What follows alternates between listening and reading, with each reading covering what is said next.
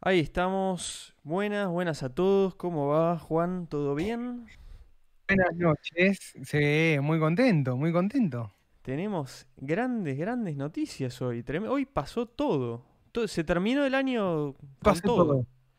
Terminó el año de golpe, con, con todo junto a la vez, al mismo tiempo, atolondrado, pero con toda, con toda, con toda. Llegamos, Tremendo. pasamos los mil suscriptores.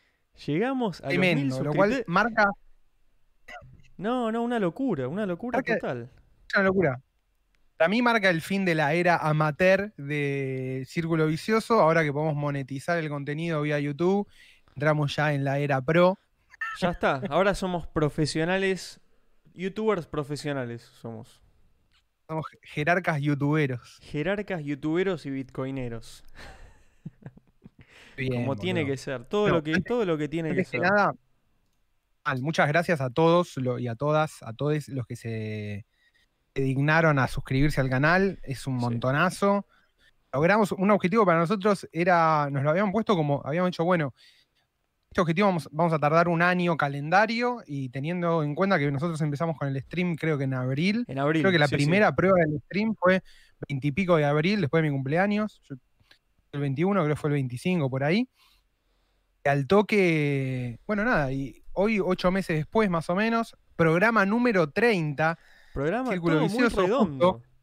todo muy redondo. En el programa 30 logramos meter eh, el, el récord de suscriptores y, y nada. Y el objetivo que nosotros nos habíamos puesto al principio de que arrancamos este podcast. Y como decíamos, pensamos que íbamos a tardar un año, o sea que íbamos a tardar como hasta abril del año que viene. Pero bueno, esta última, esta última etapa le metimos un spam fuerte. Sacamos ahí el, el ahí último recurso de- de- del mega spam y lo explotamos al mango como si nos siguen en Twitter, imagino, habrán notado. Totalmente.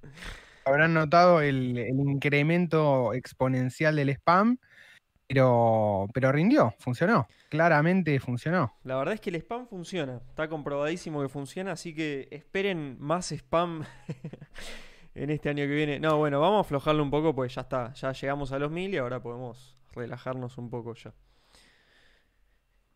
Totalmente. Eh, Preguntan, boludo, en el chat. Acordate, eh, lo puedes poner el chat también. está el chat, Preguntan esta en vez el lo chat. puse. Ah, está el chat, no lo estoy viendo. Ah, pero qué boludo, si estoy en Discord, ¿cómo no lo voy a, cómo lo voy a estar viendo? Preguntan, Pablo, ¿cómo es que en los videos de Ripio salís con un corte de pelo y en los streaming con otro? Ah, Es muy buena la pregunta. Pequeño truco. Pero pará, pregunta. antes de responderla, vamos a hablar de Antes de responderla, nuestro nuestro querido auspiciante. sponsor auspiciante del podcast, Leden. Leden, acá está en la pantalla. Lo tuve que poner más arriba porque ahora puse el chat. Eh, bueno, como sabrán, Leden eh, es sponsor oficial de Círculo Vicioso. Leden es una, es una plataforma donde vos podés enviar tus criptomonedas, por ahora a Bitcoin y USDC, que es una stablecoin. Una stablecoin, recordemos, uno a uno con el dólar, pero cripto. Y las podés poner a rendir un interés mensual. Entonces, es como un plazo fijo, como decimos siempre, parecido a un plazo fijo, pero cripto, y te paga mucho más. O sea, vos comprás donde quieras, comprás o adquirís lo que sea, eh, Bitcoin o USDC, lo mandás a tu cuenta de LED y empieza a rendir mes a mes. Y es, compuesto el interés. en son- en sí- o sea que termina el mes y te empieza a calcular el interés por lo que ya hiciste el mes anterior. O sea, O sea, lo que eh, ganaste en este mes te lo agrega a tu balance total y sobre ese nuevo balance te saca el interés compuesto. Exacto. ¿No? Así interés, que, bueno, entre eso también tienen Tiene una tasa- opciones. Tiene un- ah, sí, tiene una, ta- Una ahora tasa anual muy alta. muy alta. Bueno, ahora el año que viene, que son dentro de dos días, ah, la de USDC va a ser creo que 12, coma- coma- ¿Qué uh, te puede ser? 12, no, un poquito Oh. menos, que 12,3, algo, no sé, no me acuerdo. Do- ahora es 11,7 y ahora va a ser 12,2, algo así. Eh, es un montón, o sea, eso para, para USDC y para Bitcoin creo que 6.2 va a ser. Eh, no sé, si alguna vez vieron plazos fijos de Argentina, eh, que encima son en pesos, que es una moneda complicada para, para quedarse por mucho tiempo, Eh, y bueno, plazo, plazo fijo en dólares acá prácticamente no existen. Así que nada, es, es una, un gran servicio. La verdad, yo lo uso hace bastante. Eh, vos me parece también lo empezaste a usar hace poco, ¿no? Lo empecé a usar hace poco y la verdad bastante, bastante contento. O sea, todo muy, bien. muy claro y estable. Así que bueno, le mandamos un, un saludo también a, a Mauricio ahí de, de LED. Gracias por, por el sponsor. Y bueno, eso, eso es todo. Fin del espacio publicitario. Fin del espacio publicitario. Tengo que, tengo que poner una voz, una voz locutada. Fin del espacio publicitario. Bueno, contá Eh, tu secreto, Pablo. ¿Cómo haces para tener eh, difer- peinados diferentes en los videos de acá y en los videos de Ripio? Pasa que. eh, no, uso peluca. No, mentira. Eh, no, estarán viendo videos anteriores, supongo. ¿Qué sé yo? eh, Bueno, claro, si ves el último video que hice, El último lo tenés muy prolijito. que Esto lo tengo muy prolijito porque. Sí, porque el croma me lo corta muy así. Y me, es como que me saca un, un pelito de, de toda la piel. Entonces me hace más flaco Claro. todavía. Eh, pero e- ese es el secreto. Estás mirando uno anterior. Eh, pero bueno. Ese es el, el último, el último video. Para siempre, probablemente. No, boludo. El último video para siempre de Ripio. Ojo, ¿no? De Ripio. Novedades. Y Eso, Novedades. eso es todo lo que les voy a decir por ahora.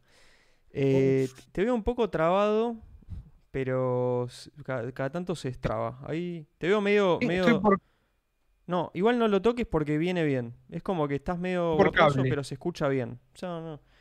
Solo por cable. Cualquier cosa le voy a agregar el, el Wi-Fi y ponerle el boost de velocidad que a veces funciona. Se, se choteó un poco y. y volvió. Mira, ahí, ahí Ah, Aldi dice, bueno. Pablo de frente es otra persona. Sí, es verdad. Y es, es raro para mí verme. Y aparte, me pasó algo en ese video que no sé qué pasó. Salí co- como rolinga directamente. No sé qué pasó. Lista de rol. Sí, sí, sí. Te, te salió de un lado la 25 de Pablito. Sí, sí, me faltaba como el panuelito ahí y era full la 25. Sí, sí. Aquí. Ahí te dicen Justo pic- estábamos, dijiste Rolinga y justo estamos, estamos en la. Cumplen como ya 20, no, 16 años de Cromañón. Qué día Fa, intenso. boludo. Hoy, hoy o ayer. No sé si hoy o ayer. Siempre tengo la duda si fue el 29 o el 30. muchas cosas hoy, boludo. ¿Qué es? ¿Qué fin de año este? Bueno, ten- tenemos all time high de. Nuevo all time high de Bitcoin. Bitcoin completamente ya eh, desquiciado. pasó destruir las predicciones alrededor de él. Eh, ¿Qué tenemos? Tenemos sanción de la ley del aborto hoy de la madrugada Tremendo. a más del día. Se te está colgando un poquito, ¿eh? Pero no. Está colgando un poquito. Bueno, no voy a probar si- con el, Probemos, probemos y, y a vamos probar viendo. con el interés, el interés compuesto. Probar con el interés compuesto, mes a mes. Internet compuesto. Eh, ¿Sabes que el Bitcoin? Yo lo vi, no llegó, na- nadie lo llegó a ver o, o no, no, no hubo suficiente tiempo como para decirlo, pero yo lo vi un segundo hoy en Bitstamp a 29. Tenía Bitstamp abierto, hizo truc 29 y dije, no, le iba a sacar la foto y al toque bajó como 200 dólares de una. Rebotó tipo... O sea que se ve que se- alguien metió ahí como una orden un poco fuertona, Y hay... tocó de- y bajó. Debe haber 84, debe haber una pared así de órdenes de venta en 29 que no lo dejan, no lo dejan pasar, Claro. boludo, no, es tremendo. Eh, pero yo lo vi, eh, no, lo- no lo pude tuitear porque, porque fue muy, muy rápido. Y en, lo loco es que empezó a... Yo siempre tengo abierto Binance y Bitstamp. Y en Bitstamp, eh, que traidea contra USDC o USDT, siempre está un poquito más alto. Y esta vez eh, está más bajo. Sigue ahora todavía un poco más bajo eh, en Binance que en Bitstamp. Lo cual es muy raro. No sé por qué está pasando eso. Es raro eso. Porque las stablecoins siempre son un poco más caras que el dólar. Un poquito. Por, spameo no hay paraíso, ponen, boludo, en el chat. Me encanta, me totalmente. encanta. Es posta. No hay otra. No hay otro secreto, señores. El hay un momento que hay que spamear. Eh, hay que spamear. Es, es como la, la bala de plata, ¿viste? En algún momento la tenés que tirar. Sabés que está ahí, la guardás. Sí. Después, después se gasta un poco, ¿no? No, no, o- eh, los sucesivos spameos no son tan ya tan efectivos como el primero. Pero Claro. Sí, como que tampoco Eh, perdón, está no- bueno. No fuimos completamente de tema. No fuimos de tema. Tampoco está bueno agotar, pero. Pero nada, es publicidad, ¿no? Es como la publicidad orgánica, de alguna manera, ¿no? ¿Qué sé yo? Twitter Mm. Te permite un poco eso también. También tenemos actualización, que no la leímos, después la podemos leer, actualización de diáspora boxera. Ahí, ahí Chale se mandó otro, otro texto ahí de, de todo lo que está pasando ahí con los boxeros. ¿Qué, mo- qué momento que se, se aprobó? Pensaba esto, ¿no? Se aprobó la ley de interrupción voluntaria del embarazo y no estaba Boxed para, para ver la reacción. Qué lástima. No pudimos ver boludo. reacciones. No, no, no. Qué, sabía, bajó, bajó Boxed por eso.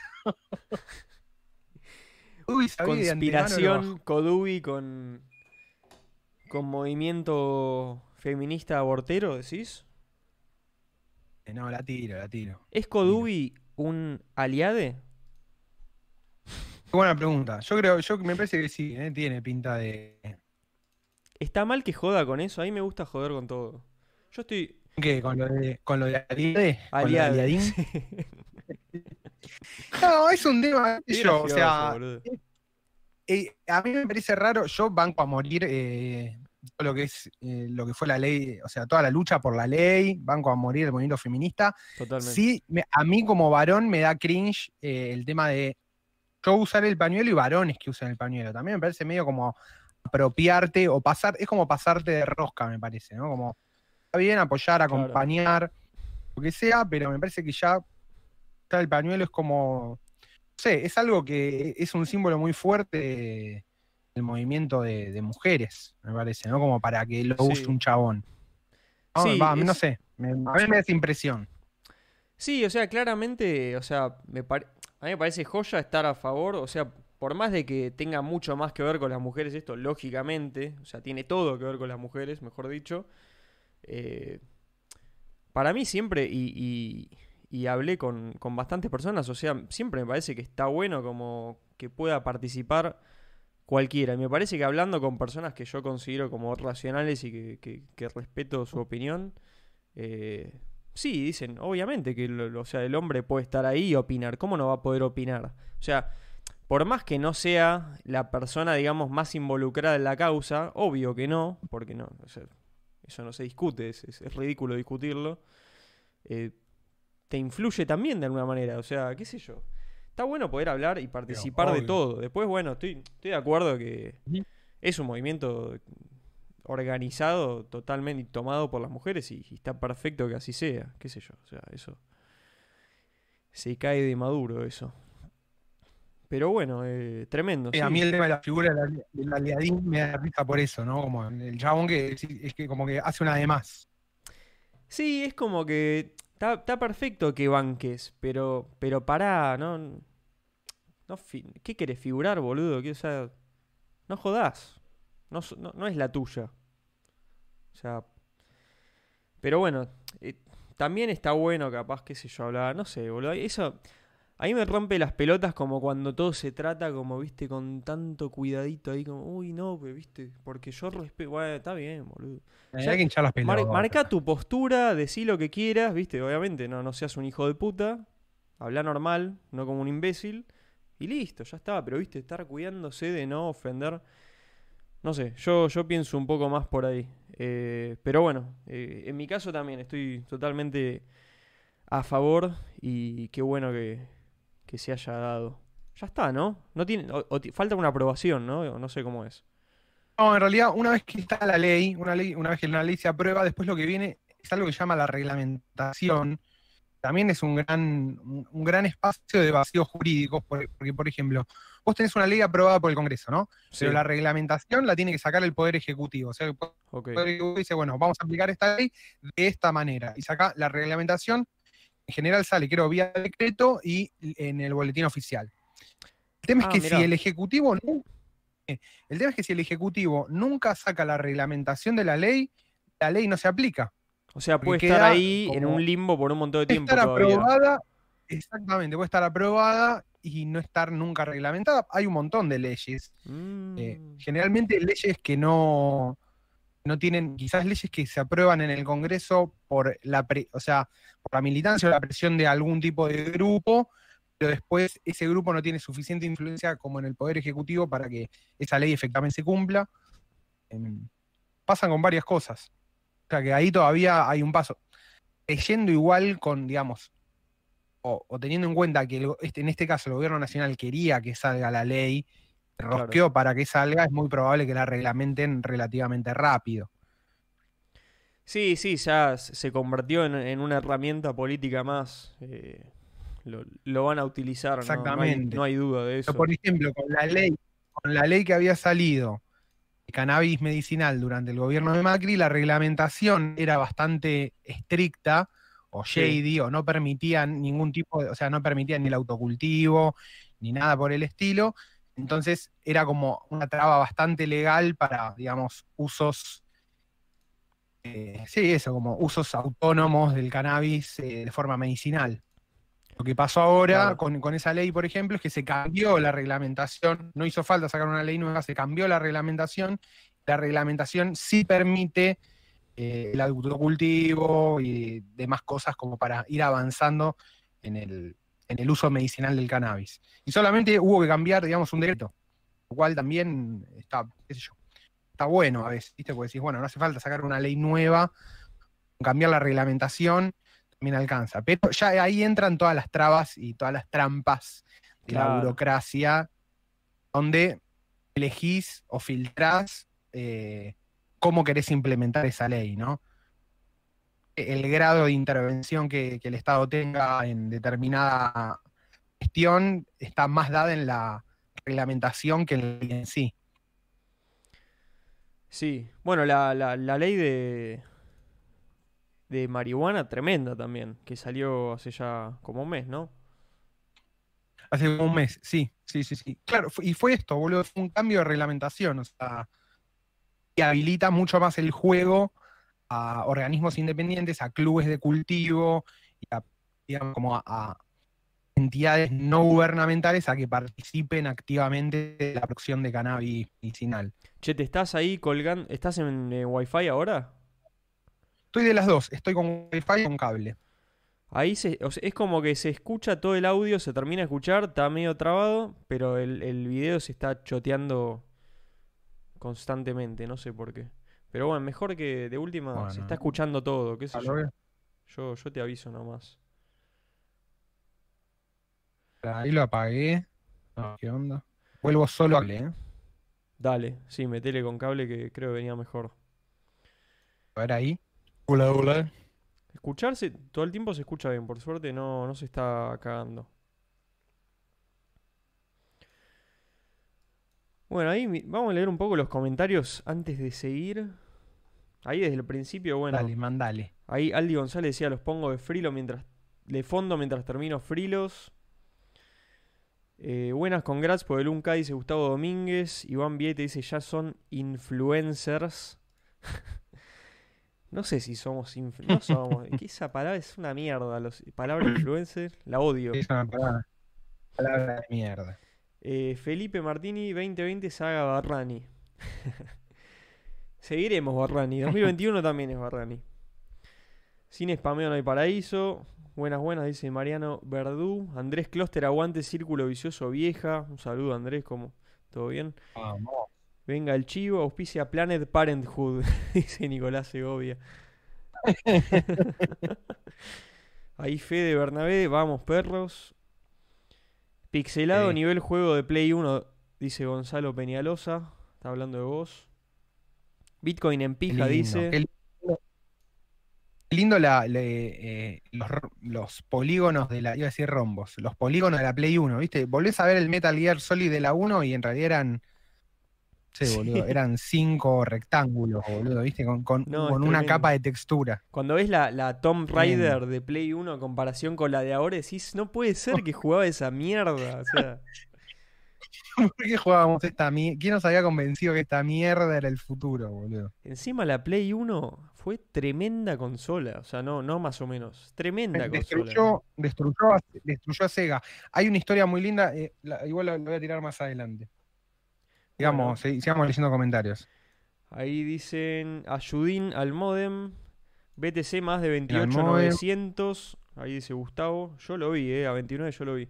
High Ether Holders, dice Sherman Naurot. O no sé cómo se dirá.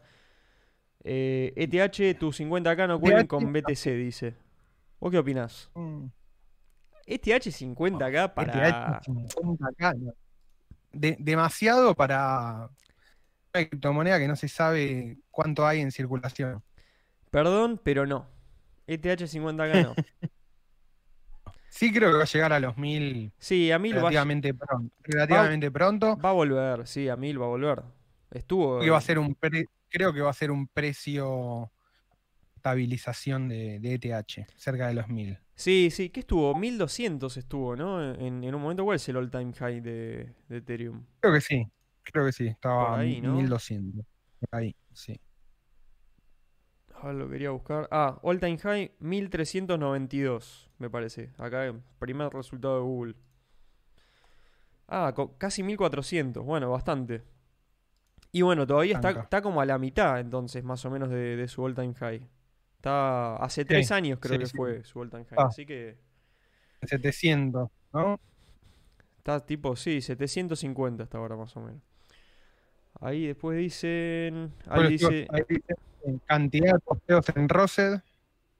Ah, ¿estás mirando ahí en el teléfono? No. Estás con el chat ahí. Claro, está muy bien. Para no sacarle, para no sacarle internet al, Al internet cable. de ahorro. Sí, cantidad de posteos ponen ahí. Está Rosed. Sí, Rosed todavía no, no lo. Entré una vez a ver qué onda y no, no sé. No lo acepto todavía. Quiero ver cómo se, cómo se desenvuelve la, la diáspora boxera todavía. A ver, ¿qué más? Eh, pensé, Sherman dice, pensé que el panuelo era para, para agarchar. Y después dice, ahora la van a declarar inconstitucional y bla, bla, bla, burocracia por mil.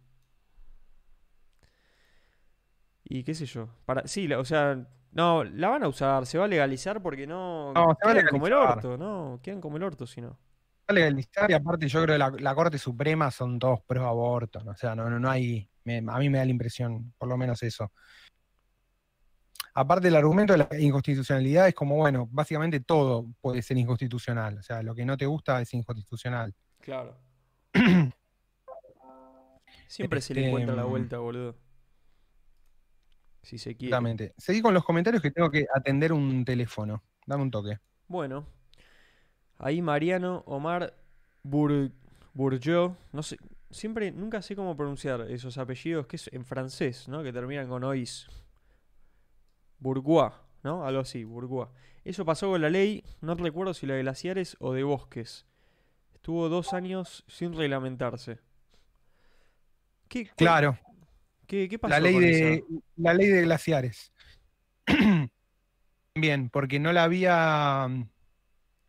Creo que era una ley que en su momento la había aprobado la oposición. Creo que Cristina era presidente. No sé si Cristina o Néstor, pero el kirchnerismo estaba, era oficialismo. La había aprobado la oposición y como no querían pagar el, digamos, el, pagar el costo de vetarla, porque iba a quedar demasiado mal, el titular de Cristina o Néstor vetaron la ley de glaciares, que lamentaron. Lo echaron y la mantuvieron ahí como en, un- como en una especie de limbo, limbo burocrático. O sea que medio que si, por más que el Congreso vote, si el gobierno de turno no le pinta y está dispuesto a, frenar, no se hace nada. Y sí, sí, sí, porque es un sistema. Argentina es un sistema claramente presidencialista. Es una Muy raro que el Congreso te pueda, pueda imponer una ley. Sí, es como está escrita eh, la, la Constitución argentina, es bastante presi- presidencialista. Es como que es Yo no muy... sé, creo que sí, sí, No, digo, muy, es muy fácil de repente alguien con, con malas intenciones tomar poder absoluto, entonces es como... O sea, dentro de la Creo que el Constitución, propio Alberdi, creo que el propio Alberdi, que es el que la constitución, termina diciendo vamos a tener monarcas con fecha de vencimiento, o sea, monarcas cada cuatro años. Totalmente. un poco sí, la- sí, sí. Argentino es eso, ¿viste? Como que el presidente hace lo que quiere. Todo el tema y toda la discusión de las instituciones y, y todo eso, ¿no? Como si hay, si hay algo que sea independiente del presidente de turno, si hay políticas de Estado a largo plazo, etcétera. Da para muy largo el debate. Ahí Mariano, el sistema presidencialista, Mariano dice, claro, bienvenido al sistema republicano, jaja. claro, y Sí, sí, sí, sí, es sí, sí, es como... Ahí después dicen, Gustavo Domínguez dice, hoy hablamos del tema en Twitter, please, no imiten el modelo uruguayo. Ah, del Faso, dicen. Sí, sí, sí. Bueno, el, el modelo uruguayo y también el, cana- el canadiense, que en su momento parecía como, bueno, el, el- el modelo ejemplo, hoy está bastante, medio está, está en crisis. El exceso de regulaciones eh, no terminó con el mercado ilegal. Muchas de las empresas que, que empezaron siendo como grandes booms eh, están muy pinchadas, las acciones están muy pinchadas. Muchas, muchas empresas cerrando, y parece que Canadá quiere cambiar la legislación bueno, ahora es medio un chino porque tiene que desarmar lo que está, meter una nueva legislación, está todo el problema este que bien como es, pero como que no puedes legislar dos veces sobre lo mismo, o si cambias los beneficios, bueno, no sé, un bardo. Eso el modelo me- canadiense, un bardo. El modelo uruguayo, yo la verdad, lo, lo que yo escuché es esto, bueno, es un, digamos, Estado vende, entonces lo que haces vos, sos como el productor, es eh, sos proveedor del Estado y le vendés al Estado y el Estado vende a través de las farmacias. Lo cual me parece que el- ahí el, el impacto quizás económico es mucho menor, se pierde un poco toda esta- como esta especie de vertiginosidad que tiene eh, el mercado tanto del cannabis en Estados Unidos como en Holanda, basado básicamente en negocios minoristas, más allá de que hay gigantes y hay como corporaciones metiéndose y depende, y depende todo también mucho de diferentes regulaciones en los diferentes estados de Estados Unidos y demás. Hay como un boom de productos y de productores que, que son independientes, por decirlo de alguna manera, o gente que venía, estaba metida en el tema hace mucho tiempo. Que para mí ese es el, el truco. Yo cuando juego con el tema del cannabis es usemos la capacidad instalada que hay, no, no intentemos armar un sistema de reglas y de cosas y tratar de... de- de- Eso es lo que a mí me da miedo en Argentina, porque acá se tiende Y es muy- a querer sobrecontrolar las cosas. eso. Exactamente. El ejemplo que pongo es el ejemplo, digo, el, ej- el ejemplo de la cerveza artesanal. Es exactamente, es- el modelo es es ese, boludo, que, que el control esté sobre la boca de expendio, ¿entendés? Que haya básicamente una legislación impositiva para el producto, o sea, que pague, no sé, IVA o lo que tenga que pagar. Tener un sistema de control de calidad del producto, bueno, metes un sistema de inspección al local. Lo que tú es cadena de producción y demás, no, porque si no, lo que se sabe es que cuanto más trabas y cuanto más difíciles son los trámites para ingresar, menos gente ingresa y más queda eso en manos de realmente grandes, que son las únicas que tienen la capacidad de sortear todo el arco burocrático. Entonces, el exceso de burocracia termina siendo una especie de, negocio entre los privados grandes y el Estado para que los chicos no se metan. Y realmente todo el chiste, me parece, del cannabis, que se metan los chicos, que es lo que sucede ahora, digo. El mercado del cannabis actual, boludo, vos, eh, boludo, comprás flores, más o menos, o cogollos, y todo el mundo sabe, digo, lo que está, eh, el precio, es como que el precio Sí, el se precio regula se tipo, sabe, por oferta y por demanda. Sí, sí, es Autorregula, ¿viste? Y, cuando está muy caro lo liberal. Como es increíblemente liberal, es increíblemente liberal y creo que, digamos, es una dosis de liberalismo necesaria para, para que la industria tenga un impacto en donde tiene que tener un impacto que es en la creación de empleo y que la gente gane guita, que ese es el tema fundamental, me parece. Porque acá la, la discusión no es que, por lo menos a mí me parece que no es una discusión en la cual se tenga que hablar, como pasa, no sé, en el campo, sobre, no sé, eh, la guita que va a hacer el Estado con Estoy hablando igual, obviamente estoy hablando de el cannabis recreativo e incluso, bueno, medicinal también.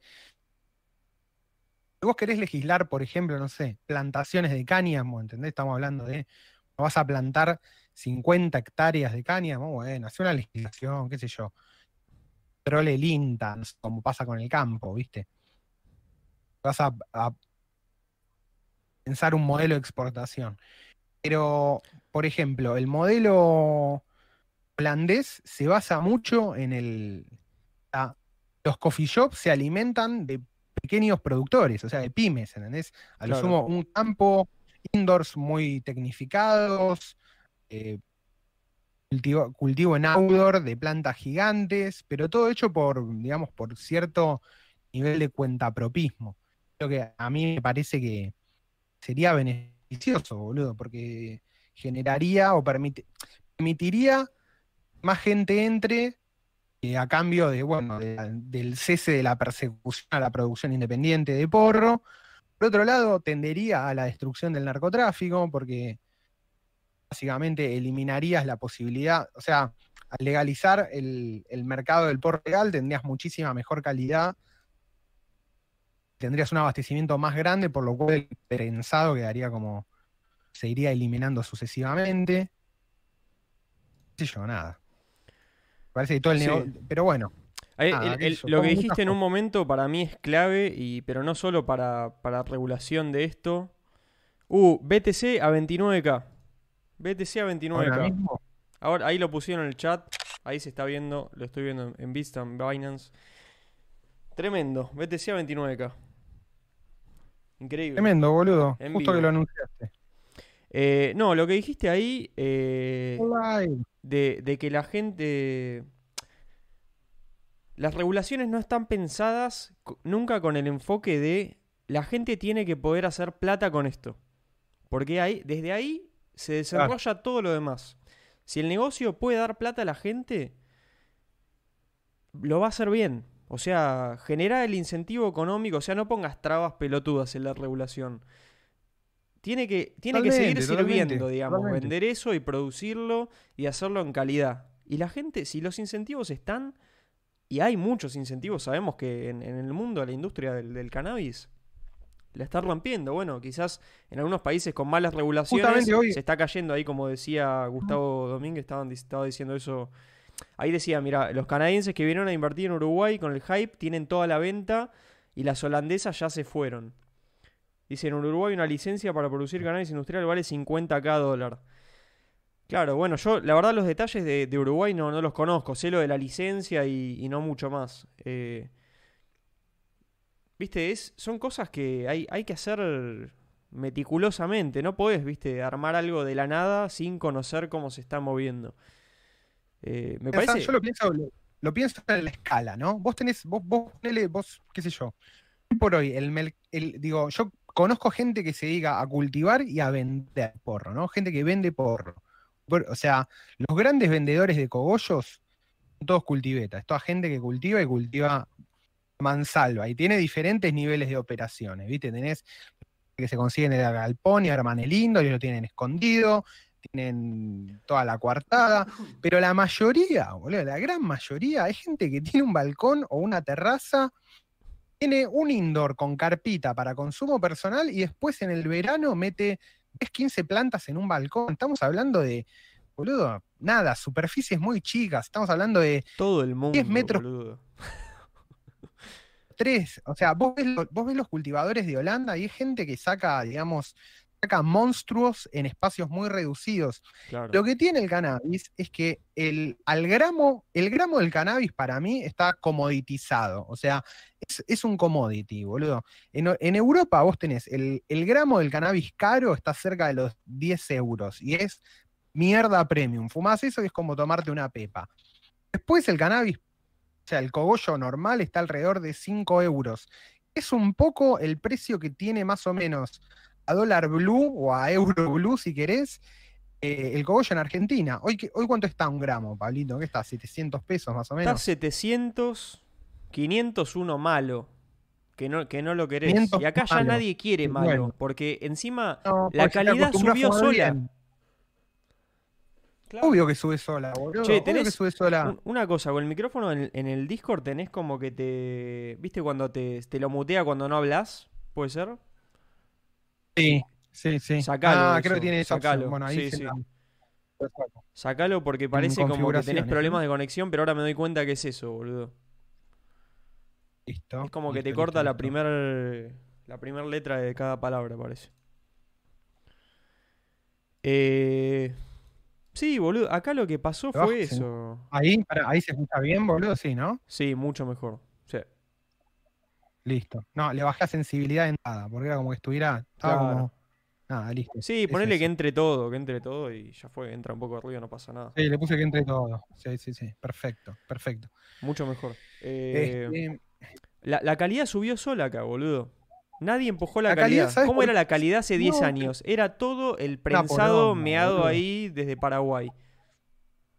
Pero Subió la calidad porque, porque creció el conocimiento en el cultivo. Yo te digo, yo empecé a cultivar en el año 2000. Tomates, ¿no? Estamos 10. hablando de tomates. Estamos hablando de tomate, exactamente. Igual ya me chupa, a mí me chupa un huevo. Empecé a cultivar tomates en el 2010. Em, dejé de cultivar cerca del año 2016, por ahí creo que fue la última cosecha que hice y por unos años no cultivé. El año pasado volví y primero me sorprendió, digo, el, el grow shop se convirtió en la nueva cerveza artesanal, tenés un grow shop por cuadra, no sé si es una cantidad que- yo en el barrio no tenía, tenía uno hace un montón. Originalmente me tenía que ir hasta Flores a conseguir, justamente, mira que, que- qué chistoso, me tenía que ir a, a Flores a conseguir fertilizantes y cosas por el estilo. Ahora tengo un grow shop a dos cuadras de casa. Y fui, boludo, y la cantidad de productos que hay de boludeces desde eh, macetas especiales, fertilizantes, ponele Top Crop, que es una marca eh, española, pero que se produce en Argentina. Em, para los que cultivamos, sabemos que uno de los mejores fertilizantes es el guano de murciélago, que es la mierda del murciélago. Bueno, ya hay un producto empaquetado con packaging. Antes el guano te lo vendían así como tipo en bolsa de, Sí, sí, de chino, ¿viste? Tomá, te junté esta Ahora- caca de murciélago. Mal, boludo. Ahora no, ahora tenés una empresa, la empresa tiene su cuenta de Instagram y le hacen un proceso que la caca de murciélago más no sé qué mierda de pollo que le ponen y qué sé yo, y mierda de gallina, te lo mezclan, lo cocinan. Y los chavales tienen un packaging todo perfecto, boludo. Entonces, ya no. O sea, hay un know-how, boludo. Pasó de ser algo artesanal a tener marcas e, e- e industrias chiquititas, pymes estamos hablando Sí. pero que viven de esto, boludo, de traer macetas, vender tierra. O sea, hay, no es, no es solo, no es solo el porro, boludo, es todo no, lo que trae está toda una serie de, de industrias a su alrededor. Eso es increíble. Es más trabajo. Se traduce en más trabajo, más plata que entra. O sea, Y esto es mejora la, mejora la calidad del porro, boludo. Yo el último Tremendo. año que, que- que usé, digo, yo a mí me gusta todo el verso ese del orgánico y qué sé yo. Yo cultivo de esa manera.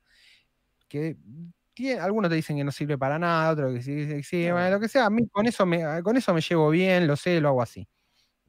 Este, el tema es que la calidad que saqué de cogollo del año pasado era, es muchísimo mejor que lo que había sacado antes. Y lo único que hice fue ponerle un poco más de fertilizante, ponerle un poco más de boludeces que conseguí acá a una cuadra. O sea que Eso no tiene digamos, precio, boludo. el, el- el- el proceso, digamos, el gasto cognitivo que uno hace para mejorar el porro cada vez es menor y sin embargo tenemos mejor calidad.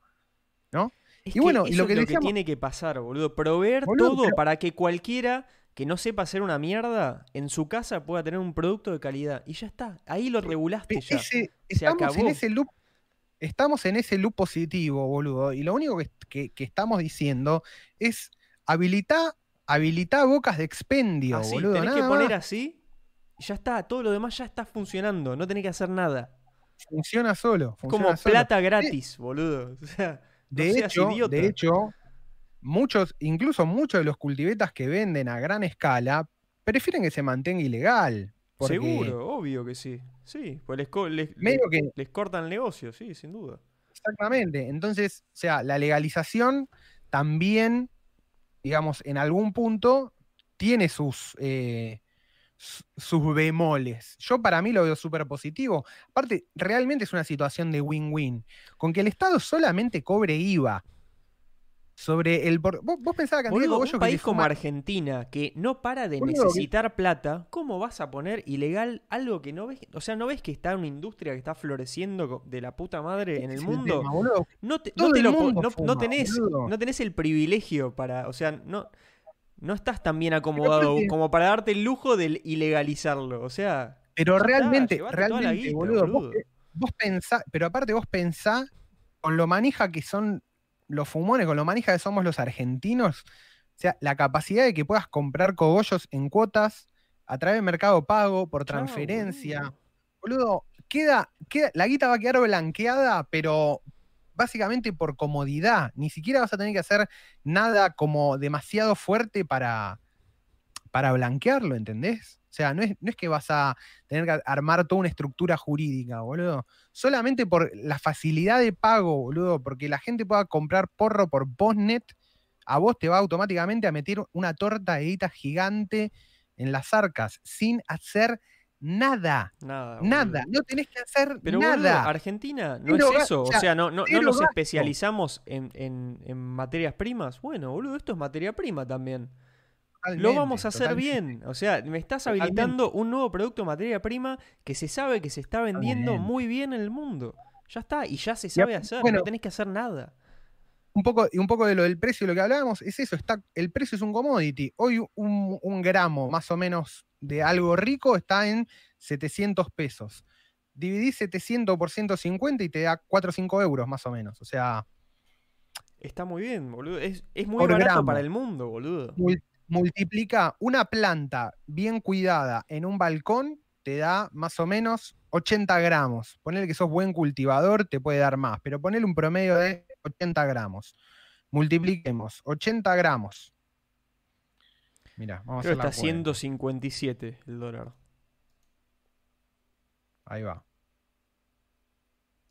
157. Bueno, 157. eh, ponele. eh, Ponele 750.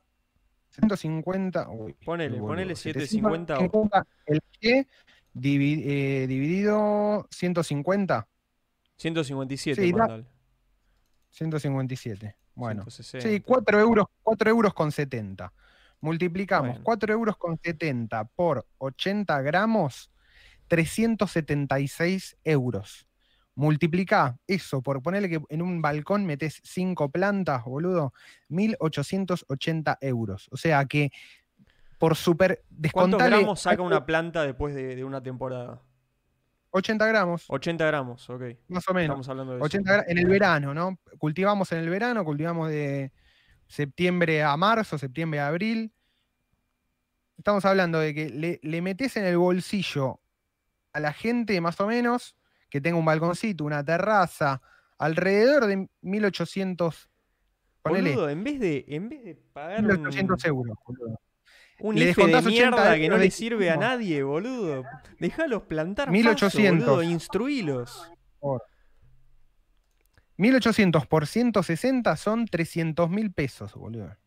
Por Tremendo. 157. 295 mil pesos, boludo. Dividido mucha 12, 24. Y el IFE son 10 lucas. O sea que por una ley pedorra, boludo, le podés dar una, a una porción de gente enorme un ingreso extra de 24 mil pesos, boludo. Boludo, vos pensá toda la gente, la, la gente que vive, eh, no sé, ponerle provincia de Buenos? Aires. En provincia de Buenos Aires, en capital no, porque la gran mayoría vive en departamentos o lugares más acotados y no tienen espacio, ponerle capaz de jardines. Pero la provincia, en la provincia de Buenos Aires hay un montón de gente viviendo con espacio, viste, con algún jardincito o algo. Ah, Estás, y la provincia es la gente quizás que, que a más le, le serviría. O sea, es, o sea es, el, es donde tenés el mayor quilombo de- del país, en la provincia. Es lo más difícil.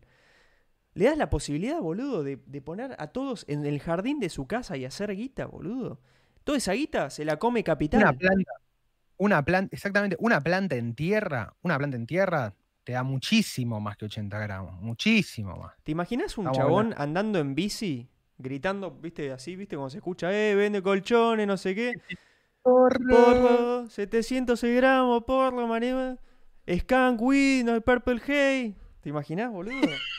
En la bici, Purple en la bici, con el megáfono, Purple Haze, can we the venda. Venda. Compre, señora. No, boludo, por Sería eso, increíble, digo, boludo. no hay que hacer nada, boludo. Eh, Es, eh, me, Está todo hecho. me da bronca. A mí también me me, da bronca. bronca. Sí, sí. Te da bronca bronca, porque no cuando ves tan claro eso, ¿cómo decís por qué no? No hay que inventar ¿Por qué? nada. Poné la puta firma, No hay que boludo. inventar nada. Pone la firma, boludo. Es, es, Sacan sacarla del código. de pelotudeces, boludo. es sacarla del código penal, boludo. Es sacarla del código penal. No es nada, boludo. no es Aparte, nada. ¿a quién tenés en contra? ¿A quién? Al- ¿A quién es, boludo? Pero ¿Qué el- después, después el uso medicinal, insisto, el uso medicinal, bueno, boludo, lo, lo regulás, cerrás, qué sé querés cerrar con Bayer, querés cerrar con los laboratorios grandes para que la que lo manejen los laboratorios grandes, ningún drama, boludo. Es que la parte permitir el institucional y, y- y todo eso la podés decir, podés decir, bueno, a partir de un ingreso de, mira, te digo, 20 mil dólares, que es bajísimo, es bajísimo todavía, tenés que empezar a, a manejarte con otra regulación y ahí ponete estricto todo lo que quieras, está bien, porque vas a estar tratando de empresas, ¿viste? Pero lo, lo que estamos hablando es, deja que fluya un mercado que ya funciona, digamos, eh, para el individuo, para la persona física. O sea, estamos hablando de que se está moviendo un montón de plata eh, entre gente nada más. O sea, no. Claro, boludo, claro, es eso, boludo. Es, Es es tremendo. permitir eh, la libre circulación de una planta, boludo. Es una planta. Es El, una por- el porcentaje de gente a la que, viste, porque hay gente a la que quizás fuma y tiene algún pro- un problema, no sé, de esquizofrenia o, tipo algún principio de algo y le pega mal. ¿Viste que pasa eso? Existe eso, ¿no? No es que, Sí, sí, sí, no es que no pasa nada. Bueno, sí, hay gente que sí pasa algo y está todo mal. Pero es, es ínfimo el porcentaje. O sea, y me parece que el control de calidad que, que surgiría, digamos, a partir de, de esto, de lo que decías vos antes, de que los grow shops y todo eso presten como productos de calidad para, para la plantación, ya está. Me parece que estás cubriendo un porcentaje tan alto, digamos, de, de- de lo que va a ser el producto final. O sea, siempre tenés algo que no podés controlar. ¿Qué sé yo? Me parece que ya, ya es suficiente, ¿no? Aparte, boludo, lo- el usuario te liquida, te lo castiga, boludo. Te hace, te hace mierda. Si No- vos tenés malos cogollos, no más, sí. boludo. Te compran una vez y no te compran nunca más. La gente no quiere fumar mierda. Y, y si, te- y si encima hay a, a un costo razonable bueno para fumar, la gente quiere fumar bueno, boludo. Se acabó. Totalmente, boludo. Pasa que estás tratando con gente que no.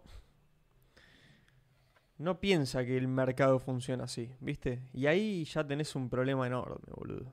No cree, es como que. Yo no soy de, ¿viste? No, el mercado acomoda todo. No, tampoco es así. O sea, tampoco es así. No, no, no, ni en pedo. Pero el precio No, y la calidad de las cosas, medio que. En gran Sí. medida sí No se puedo- acomodan solos. No lo, no lo puedes tocar, boludo. O sea, no puedes tocar precio y cantidad de dinero. Es como, ¿no? Es, o sea, los precios de las cosas están determinados, obviamente por el nivel de producción, etcétera, y todas las cosas, pero también por la, la cantidad de dinero circulante, boludo. Claro. Es así, o sea, y la demanda de dinero que hay. Cuando la demanda de dinero es alta, bueno, tenés más chances de imprimir sin que se transporte inflación. Pero si la demanda de dinero es baja, la demanda de pesos es baja, es obvio que se va a trasladar a precios, boludo. Eso es medio que funciona así, boludo. Y la oferta y la demanda para acomodar el mercado, y sí, medio que no hay otra, boludo. El tema, qué sé yo, para mí es una, no, sé, como, e- es, amigarte con la idea de que no hace falta tanto control para que las cosas funcionen, ¿entendés? Es obvio que el rol- como siempre, Obvio que el rol del Estado es fundamental, pero es fundamental en cosas que son fundamentales, boludo. La industria para la defensa, la ciencia y la tecnología, la educación y la salud. Para mí esas cosas son intocables, boludo. Es, en eso, obviamente que para mí tiene que haber participación estatal. En eso, no soy un talibán, boludo. No, no creo No, es que que el mercado el lo acomode. anarquista hoy en día ya quedó, sea el, anar- el anarquista, el libertario, digo, el, el minarquista, lo que sea, boludo. Digo, claramente hay, hay, hay, hay cosas que funcionan, boludo, y está bien, hay que ir por ese lado. Digo, la inversión en ciencia y tecnología, boludo. La inversión en ciencia y tecnología en Argentina la va a hacer el Estado porque es muy raro que las empresas generalmente es muy raro también por la poca, digamos, por la poca estabilidad que hay. Yo creo que si hubiera más estabilidad, podría haber más inversión en lo que llama I más D. Pero por lo pronto, la inversión en el Estado demuestra ser necesaria o muy necesaria para por lo menos el, impulso inicial. ¿no? Lo hablamos siempre, industria aeroespacial, la fábrica de aviones, digo, temas que son recurrentes en este podcast, en mi podcast. Industria pesada. No, no, no. no tecnología de consumo, que es otra cosa. No, no, pero y ni siquiera ya, ya ni siquiera te digo tecnología o sea, lo que la vieja idea de industria pesada como metalmecánica, horno, forjas, donde ya todo eso medio que, un poco medio que estamos afuera. Igual si se puede hacer y se puede hacer a nivel competitivo, que se haga. Pero sí, boludo, desarrollo, lo que hablamos siempre, el modelo de INVAP, desarrollo de radares en Argentina, desarrollo de satélites en Argentina, reactores nucleares, o sea, tecnología de punta. Y que después, obviamente, que todo, digamos, esa tecnología y la gente entrenada para construir eso, después entra al mercado de trabajo e inyecta, digamos, una dosis de innovación muy zarpada, boludo. El, modelo INVAP es empresa privada con eh, inversión mayoritaria del Estado, pero con autonomía para manejar la empresa como se les cante. Básicamente, cuando les empezó a ir mal por la crisis, despidieron 100 empleados. Y bueno, viste, no me acuerdo cuántos 100. Y lo siento mucho, ¿viste? La empresa tiene que generar rédito. Es, y es hoy la empresa más exitosa, digamos, de, de, tecnología, digamos, o sea, reactores nucleares, eh, los satélites, o sea, lo más grosso, lo más grosso de, lo más grosso que tenemos, boludo. Sí, sí. Digo, para mí está clarísimo que está clarísimo que Argentina tiene un diferencial en el conocimiento, boludo. No, no, no, hay que darle mucha más vuelta. Sí, no la región, sin duda, boludo. Y en países que están en nuestra escala, digo, Argentina tiene que convertirse en un proveedor de tecnología para países que están en nuestra escala. ¿Por qué? ¿Por qué? Porque las empresas de afuera les cuesta mucho entender cómo se hacen negocios en Latinoamérica, les cuesta entender la inestabilidad, la rosca política, la cultura de, la coima, o fuera de joda, boludo. hay un montón de, digamos, de impedimentos para que, qué sé yo, venga una empresa alemana y haga un reactor en Bolivia, boludo. Sin embargo, ha pasado que Bolivia está recontrainteresado en hacer reactores nucleares y ha insistido muchas veces al gobierno argentino, boludo, a que le venda un reactor nuclear. Pues mierda no le vendemos un reactor nuclear a Bolivia, ¿entendés? Pero se lo construimos llave en mano. Tenemos las capacidades, lo hemos hecho, boludo. Inbab lo ha hecho, boludo. Lo ha hecho, le hemos vendido a Australia, boludo. O sea, hemos vendido a países del primer mundo tecnología nuestra. Sí, ¿Eh? ¿Por qué no se, o sea, ¿por qué no se va por ese lado? Bueno, ya me fui de mambo. Pero después, boludo, también hay un montón de cosas en las cuales vos tenés que dejar que el mercado haga y que acomode, boludo. No queda otra. No queda otra. Y, y, no pasa, no pasa por una cuestión de que el Estado pierda soberanía. Digo, el Estado no es más soberano cuando agarra más cosas. Para mí es más soberano cuando hace mejor lo que tiene que hacer. O sea, si, un Estado hace bien lo que tiene que hacer, es mucho más soberano que un Estado que ocupa todo y hace todo mal. Sí, obvio, sí, sí. Yo, yo soy siempre. Va, no sé, mi, mi regla general siempre va por ahí, o sea, como Estado sí, pero, pero menos Estado también, o sea, es un poco ese, ese lineamiento, qué sé yo. Eh, Argentina no, no, es un país en, en donde sirva que, que la gran mayoría de la gente trabaje para el Estado, me parece. O sea, la mentalidad del argentino me parece que no se beneficia de eso. No, es, es muy revoltosa. O sea, si, si, si, generas como demasiada facilidad, digamos, para que la gente se quede quieta y no, no haga cosas, no, no nos beneficiamos de eso. O sea, está bueno cuando soltás un poco la mano acá. Me parece que siempre surgen cosas zarpadas. O sea, viendo lo positivo, viste, en momentos de crisis, siempre salen cosas interesantes de Argentina porque es ese tipo de país. O sea, que se nutre de eso a veces, de, Mira, de las dificultades. Santiago Rodríguez de Rey pone en, uno de los últimos comentarios, hay un millón de comentarios, dice, eh, este es el diferencial de mi esposa y por lo que la contrataron, su, su, conocimiento de la cultura local. Creo que la esposa de Santi se dedica a todo lo que es energías renovables y está metida en la industria de la energía. Totalmente, boludo. Obviamente que en, el sector local necesitan, necesitan la pata local. Está, para mí es, algo que está, está clarísimo. Farfán, querido Farfán, dice, tenemos mucho conocimiento, pero queda en la paja mental. Es cierto, es cierto, también pasa eso, pero pasa eso porque no hay una industria o un mercado a donde volcar el conocimiento y que eso produzca guita. Y Gonzalo Peñalosa pone, el neoperonismo va cerrando su marco teórico. Sí, yo, esto le digo neoperonismo, olvidate. Ponele el nombre que quiera, la verdad que... Ponele el nombre que quiera. Es como... No me importa ya. Boludo, para mí Israel, bueno, ahí decía Farfán también, Israel tiene, la mayoría de sus empresas de defensa son pymes. Para mí el modelo de desarrollo de Israel es un claro modelo a seguir. Es un claro modelo a seguir de lo que, de todo lo que está bien. El, Estado de Israel, ¿sabes, ¿sabes en lo que se ocupa, boludo? Inteligencia. La industria la hace la gente. Después está bien, invierte, viste. Obviamente, todo lo que es industria, viste, cohetes y reactores y todas esas cosas, digamos, que son tecnología, digamos, eh, de interés nacional, porque no se puede joder con ciertas cosas, obviamente que el Estado va a estar involucrado en cierta forma, a veces más, a veces menos.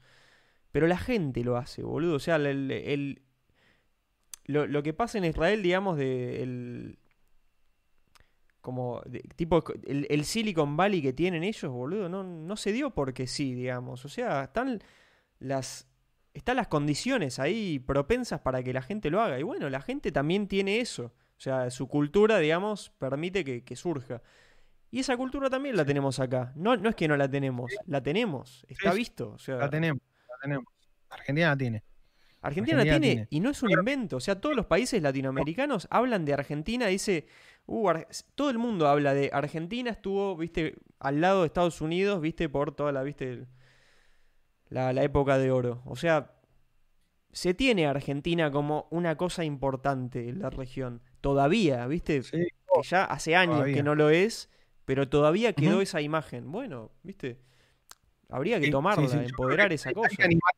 Hay que, animarse a pegar un salto ideológico, boludo. Creo que Argentina se tiene que animar a eso, como... ¿Quién puede estar en contra de generar trabajo, boludo, y que la gente tenga más guita, boludo? cómo digo, ¿Cómo estás en contra de eso, boludo? Entonces hay que tomar las medidas que sean necesarias para esa, boludo. O sea. Yo, me pregunto por qué, por qué la cantidad de. O sea, de, toda la inmigración eh, venezolana, ¿por qué vinieron tantos para acá, boludo? Si se sabe que acá la economía es una mierda hace años. Bueno, hay algo en el subconsciente latinoamericano que cree que Argentina sigue siendo un país de oportunidades, ¿viste? O sea, un montón de gente eh, vino acá, decidió poner su vida acá. Educación pública, la educación universitaria pública. Eso es, una gran razón, sí, eso es verdad. es, un gran asset, boludo. Es un gran Durante, desde el primer momento que yo entré a la universidad, me crucé con, y me hice amigos chilenos, colombianos, eh, ecuatorianos, gente que... Brasileros. Pero que brasilero, pero gente que incluso viene a estudiar acá universidades privadas, pero que son más baratas y mucho mejores que las universidades privadas en sus respectivos países. Entonces, Argentina tiene un montón de fortalezas, boludo. Digo, exportamos educación de alguna manera, ¿no? Sí, Digo, cosas tan sencillas como. está haciendo eco, ¿eh? Bueno, digo, cosas tan sencillas como exportar o sea, o como, como exportar servicios y entrar las divisas al país sin que pierdas guita, boludo. Hoy por hoy hay todo uno. Hoy, boludo, ¿cuántas consultas nos llegan a nosotros de che, cómo puedo usar stablecoins para entrar la guita por afuera del sistema bancario para que no me caguen con el cambio, boludo? Y esto, y esto no tiene que no tiene que ver estrictamente con este gobierno actual. Este gobierno, el anterior, los anteriores, el anterior. Es la misma normativa, boludo, que es anti-exportación de micro, digámosle, microservicios o de cuentapropismo al exterior. Sí, es como ¿Por qué que hay, no puede entrar al país? Hay un. Eh, che, ponete los auris, boludo. ah, me pongo los auris. Dale. Eh, hay un como desentendimiento de, de cómo es que tienen que hacer para entrar dólares al país. Porque todo el tiempo la gente se queja de, viste, bueno, los dólares. viste, el país no tiene dólares, lo que sea. Boludo, hay un montón de gente queriendo traer dólares al país y tenés la oportunidad de poner una ley que, que, que beneficie eso, que la gente los traiga y, haga todo en, regla, que entre por los bancos y fluya en todo el sistema. Y esa gente no lo está haciendo porque no, no se va a comer, no va a ser un mártir que se va a comer, viste, un cambio de mierda y va a perder el 40% de sus ingresos. O sea, nadie es tan pelotudo. Y el que es tan pelotudo, la verdad, viste, no sé, no, los tenés contados. No, no, no. Es porque no le queda otra generalmente. Eh, pero es tremendo, boludo. O sea, realmente es, estás hablando de ingresar divisas al país, que es lo que vos necesitas, boludo. Tengo un amigo es como que el Estado dice, bueno, o me quedo con todo o no entra nada. ¿Viste? vos decís, pero no, es, no es viable, boludo. Es como viable. es como ir a negociar con alguien y es como vas a comprar algo y le decís, che, eh, viste, sale 100. Le digo, che, ¿me lo dejas a 10? Dice, no, flaco, está 100. Viste, negociámelo mejor. No, 10 o nada. ¿Qué te va a decir el otro? Bueno, andate a la concha de tu madre, no te vendo nada. ¿Qué soy, pelotudo? No te vendo nada. El Estado hace eso, pero con el poder del Estado, ¿viste? Te dice, che, mira, te voy a sacar 90 de 100 pesos. Es como, ¿vos qué vas a decir? No, ni en pedo, las pelotas. ¿Qué soy, pelotudo? No, ¿sabes qué? Negreo toda la mierda, pasátelo por el orto el blanco, ¿viste? Chau. Y la gente hace eso, y está perfecto que lo haga, porque no podemos o sea, convivir con algo estúpido. O sea, las leyes que no son buenas, no hay que cumplirlas. Esa es, esa es la protesta. O sea, yo, yo pienso así, no sé, no. No, pero aparte porque lo que es lo que sucede, a ver, es lo que sucede constantemente en Argentina. Digo, la, ¿por qué la gente ahorra en dólares? Bueno, porque hay un exceso, históricamente hay un exceso de pesos, se financia el déficit estatal con pesos, eso hace que el peso pierda el valor, entonces la gente busca un refugio lo que sea. Dólares, eh, criptomonedas, etcétera, etcétera. Che, no sé, no sé qué tocaste, pero se escucha perfecto, se ve perfecto la imagen, pero es como que cada dos segundos se congela la imagen. ¿Posta? Sí, no sé, ¿cambiaste algo o no? No, puse los auriculares, boludo, nada más. Si querés apagar y prender la cámara a ver si se ilusiona, qué sé yo, no sé. Vale. Es raro Discord, ¿eh? Sí, Discord tiene cosas tiene un millón, Ahí está. Tiene un millón de opciones. Ahí está, perfecto. Sí, no sé, Discord. no, a veces es la cámara. A ver, por ahí es algo de. Ya está igual, ¿eh? No, no, ya se solucionó. No sé qué mierda era. Se ve perfecto ahora. Eh, ahí Lucas te dice: Buena charla, Folks.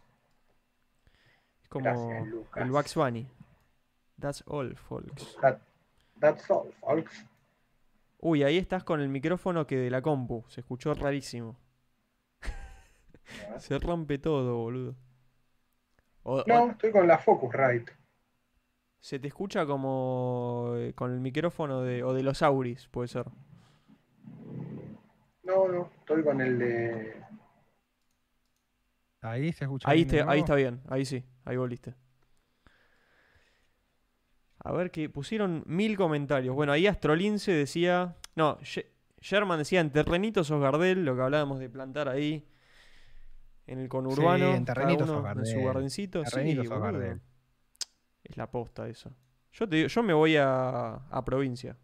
Especialmente para hacer eso.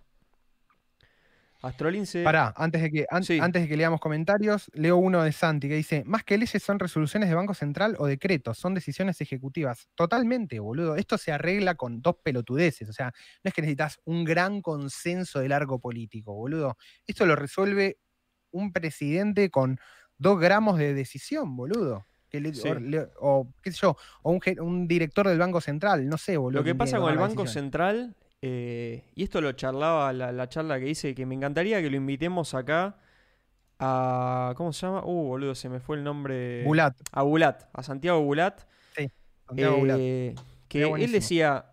Viste, antes de pensar en sacar el Banco Central, como dicen algunos, viste, libertarios, tipo Milei, dice, no, chao Banco Central. ¿Por qué no probamos un Banco Central que de verdad tenga autonomía, en vez de que le estén metiendo mano todo el tiempo los gobiernos? Y es verdad, nunca obtuvo autonomía de verdad el Banco Central. O sea, el Banco Central no puede hacer su tarea. O sea, todos los objetivos que se pone son imposibles de cumplir, porque si, si hay un interés político empujándote todo el tiempo, ¿qué podés hacer, boludo? ¿Viste? O sea, no, no te dejan controlar la tasa de inflación, o sea, no puedes controlar nada así. El, el, Banco Central tiene que tener mucha más autonomía, por no decir total autonomía. Tiene que estar aparte del gobierno. Y el gobierno tiene que bancársela.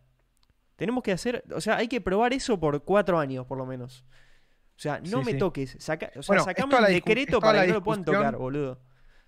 Esto es la discusión que tiene, si la quieren, está en YouTube, búsquenla. Esto es la discusión que tiene Milton Friedman con, con los, los, ministros de Economía de Estados Unidos en los años 70. Es, de Estados Unidos tenía una inflación cercana al. Creo que estaba entre el 3 y el 5%, que para ellos era escandalosa, eran números de inflación altísima. Y Friedman tenía, bueno, tenía esta postura, ¿no? Que el Banco Central tiene que ser completamente autónomo y que tiene que mantener justamente una tasa de, digamos, de, emisión como muy ortodoxa, que en el principio va a causar, obviamente, como malestar, porque va a generar como una especie de quilombo, porque el Estado ya no se puede financiar con impresión monetaria, entonces va a haber como cierto quilombo, pero una vez que logra estabilizarse eso, como que el crecimiento económico después empieza a ser sostenido, bueno, como tiene muchas ventajas tener como una macroeconomía ordenada, digamos, ¿no? A diferencia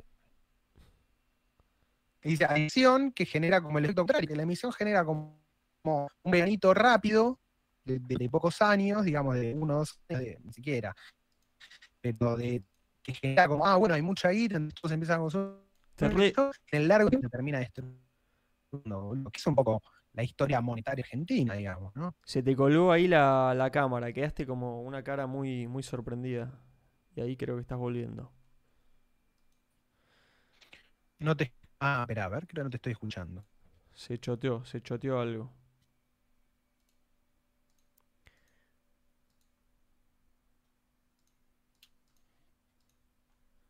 Ahí está, ahí está volviendo. Eh, no, yo el otro día miraba, estoy mirando la serie, ¿me escuchás ahí? No sé. ¿Me escuchás?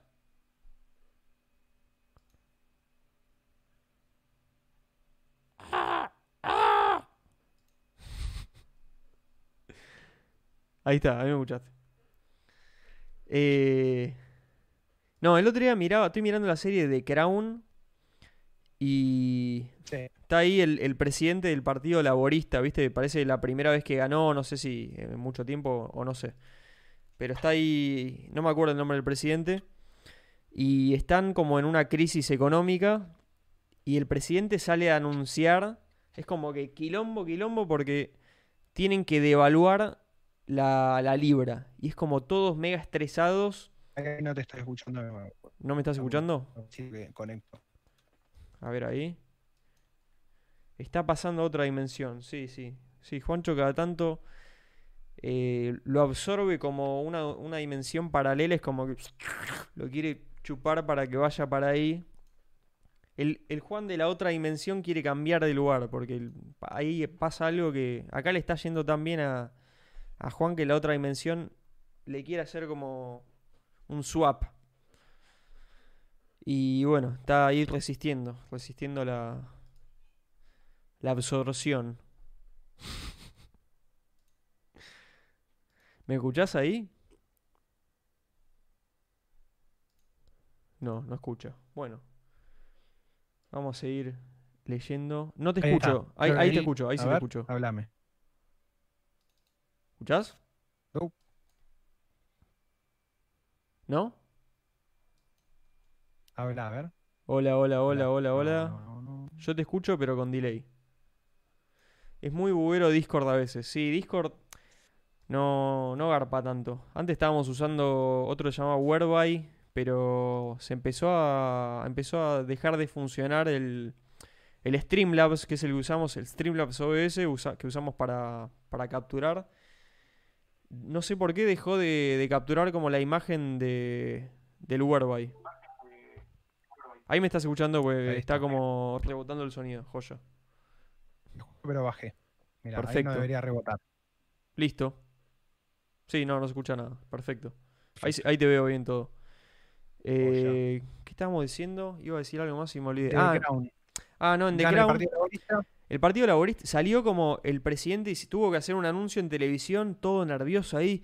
viste, lamentablemente vamos a tener que devaluar un poco la, la libra, un tipo, un porcentaje ínfimo, viste. Yo pensaba como, como me causaba gracia, boludo, como acá se nos devalúa la, la moneda un 60% en un año y qué anuncio, o sea, de- no pasa nada. no pasa nada. Y allá era como una vergüenza nacional. Decían, es, es una vergüenza lo que estamos pasando, ¿viste? Vamos a tener que imprimir un poco de libro. No, es una desgracia nacional, ¿viste?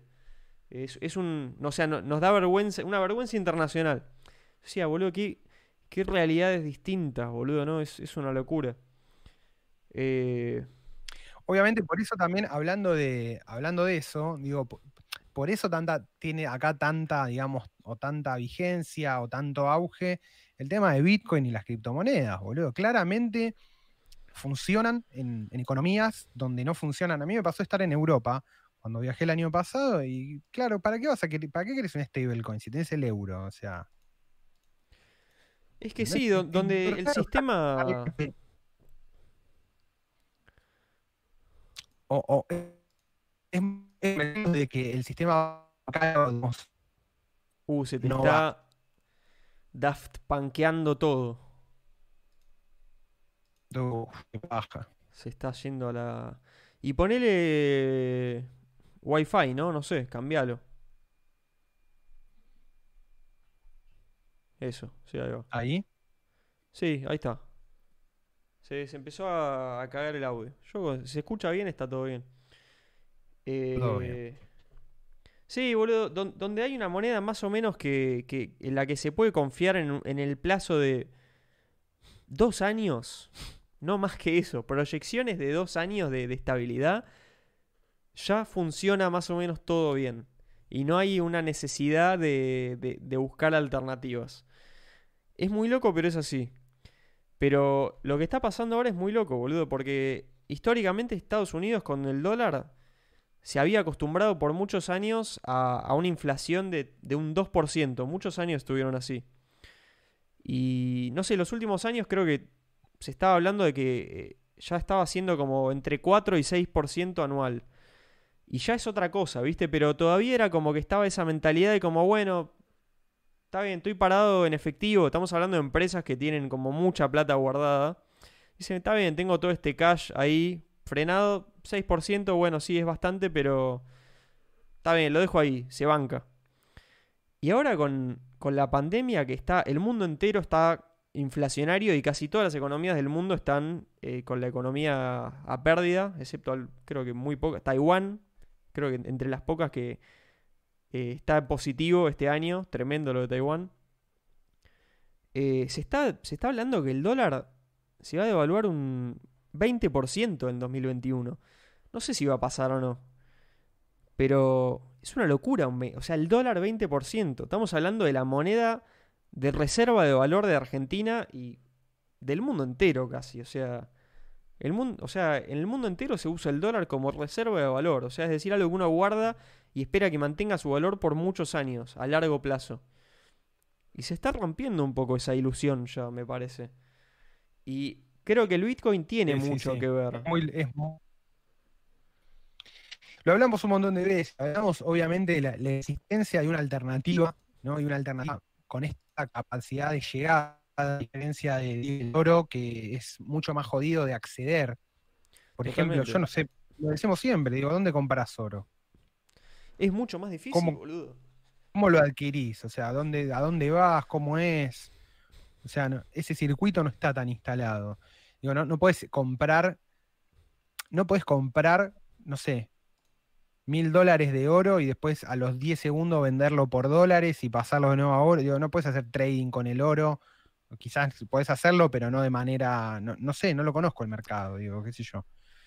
No, no, o Digo, sea, con es- BTC, con BTC, con las criptomonedas, pues desde tu teléfono te, cu- te- te haces operaciones de 50 mil dólares y te cagás de risa, boludo. No, nada. solo oro, no solo oro, porque hay empresas en Estados Unidos con mucho, mucho cash que usaban, por ejemplo, eh, tipo acciones de Apple, viste que es, es son, Claro. son mega estables, súper confiables, tiene un market cap de la puta madre, o sea, después del oro es Apple prácticamente. Eh, y Amazon, ponele, no, no, no mucho más. Que por otro lado, no todas las empresas del mundo pueden hacer eso, porque eso es limitado a, a empresas de Estados Unidos y quizás Europa y en algunos lados no se puede.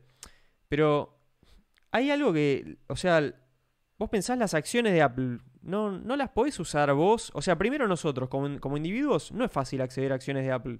Entonces, no podés meter reserva de valor en acciones de Apple. Es muy difícil. Y después, no, no te sirve, digamos, como el, el caso de uso que tiene Bitcoin, de, de poder como salvar a alguien, digamos. O sea, vos tenés, no sé, una persona está atrapada en, en Siria, ponele, y le tenés que mandar, viste, 3 mil dólares, que tampoco es mucha plata. Le tenés que mandar 3 mil dólares para que se escape del país y se lleve algo de plata. ¿Cómo le pasas plata? No, no le puedes pasar oro, no le puedes pasar dólares, no entran al país, no le puedes pasar acciones de Apple. Y uno dice, bueno, el fee de Bitcoin, bueno, está a 10 dólares. Boludo, estamos hablando de plata que te salva la vida. Le pasás 3 mil dólares y le salvas la vida a alguien. Y no hay nada más que pueda usarse así. Ni siquiera, totalmente, pero ni siquiera en, ponerle un caso menos extremo. Pero no puedes, ni siquiera, digo, no puedes pagar un café con acciones de Apple. No lo puedes usar, no claro. puedes juntarte en una plaza, no te puedes juntar en una plaza con un chabón y decirle, bueno, te vende esta acción de Apple y vos me das, no sé, dólares. Digo, no, no, no son líquidas, no hay, no, no tienen función, o sea, no, no tienen como, no son unidad de intercambio, digo. Totalmente. Bitcoin sí, sí, sí. boludo, por más que sea limitado, lo que sea, que tarda, que los son altos, que toque el otro, digo, todos esos usos los tiene, ya los ha tenido, ha pasado esas etapas, ahora está en otra.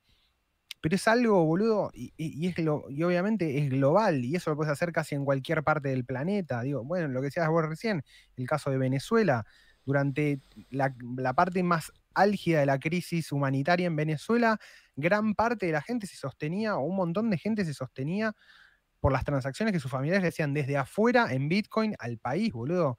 Venezuela durante años fue eh, en local Bitcoins página número uno de compra-venta de Bitcoin en, en todo el país. Gente minando, en todo el boludo, La mundo. gente minando en Venezuela Gente se, se minando, salvó, boludo. boludo, salvó familias eso. O sea, es real eso. Obviamente no estamos hablando de usos masivos porque todavía no está en esa situación Bitcoin, no, no, no es masivamente conocido. el hecho de que exista, el hecho de que ya exista la ahí. opción de no pararte en dólares y usar otro activo monetario u otra moneda como reserva de valor, encima en una situación donde el dólar empieza a devaluarse o y empieza a, sufrir ciertos desequilibrios macroeconómicos, producto de la propia dinámica económica, producto del lugar que ocupa Estados Unidos en la geopolítica mundial, lo que quieras, empieza a generar una especie de, como de- de tormenta perfecta, si se quiere, o de situación en la cual Bitcoin empieza a estar más requerido, más bullish, ¿no? Donde empieza a tener un valor en contraposición a lo que es hoy el orden monetario mundial, boludo. Y no es joda. Totalmente. No es para No nada es joda. Te tiro un Obviamente dato, que es, es- te tiro un dato muy muy, grosso. de largo plazo, ¿no? Te tiro un dato ya, muy ya lo estamos viendo. Ya lo estamos viendo, boludo.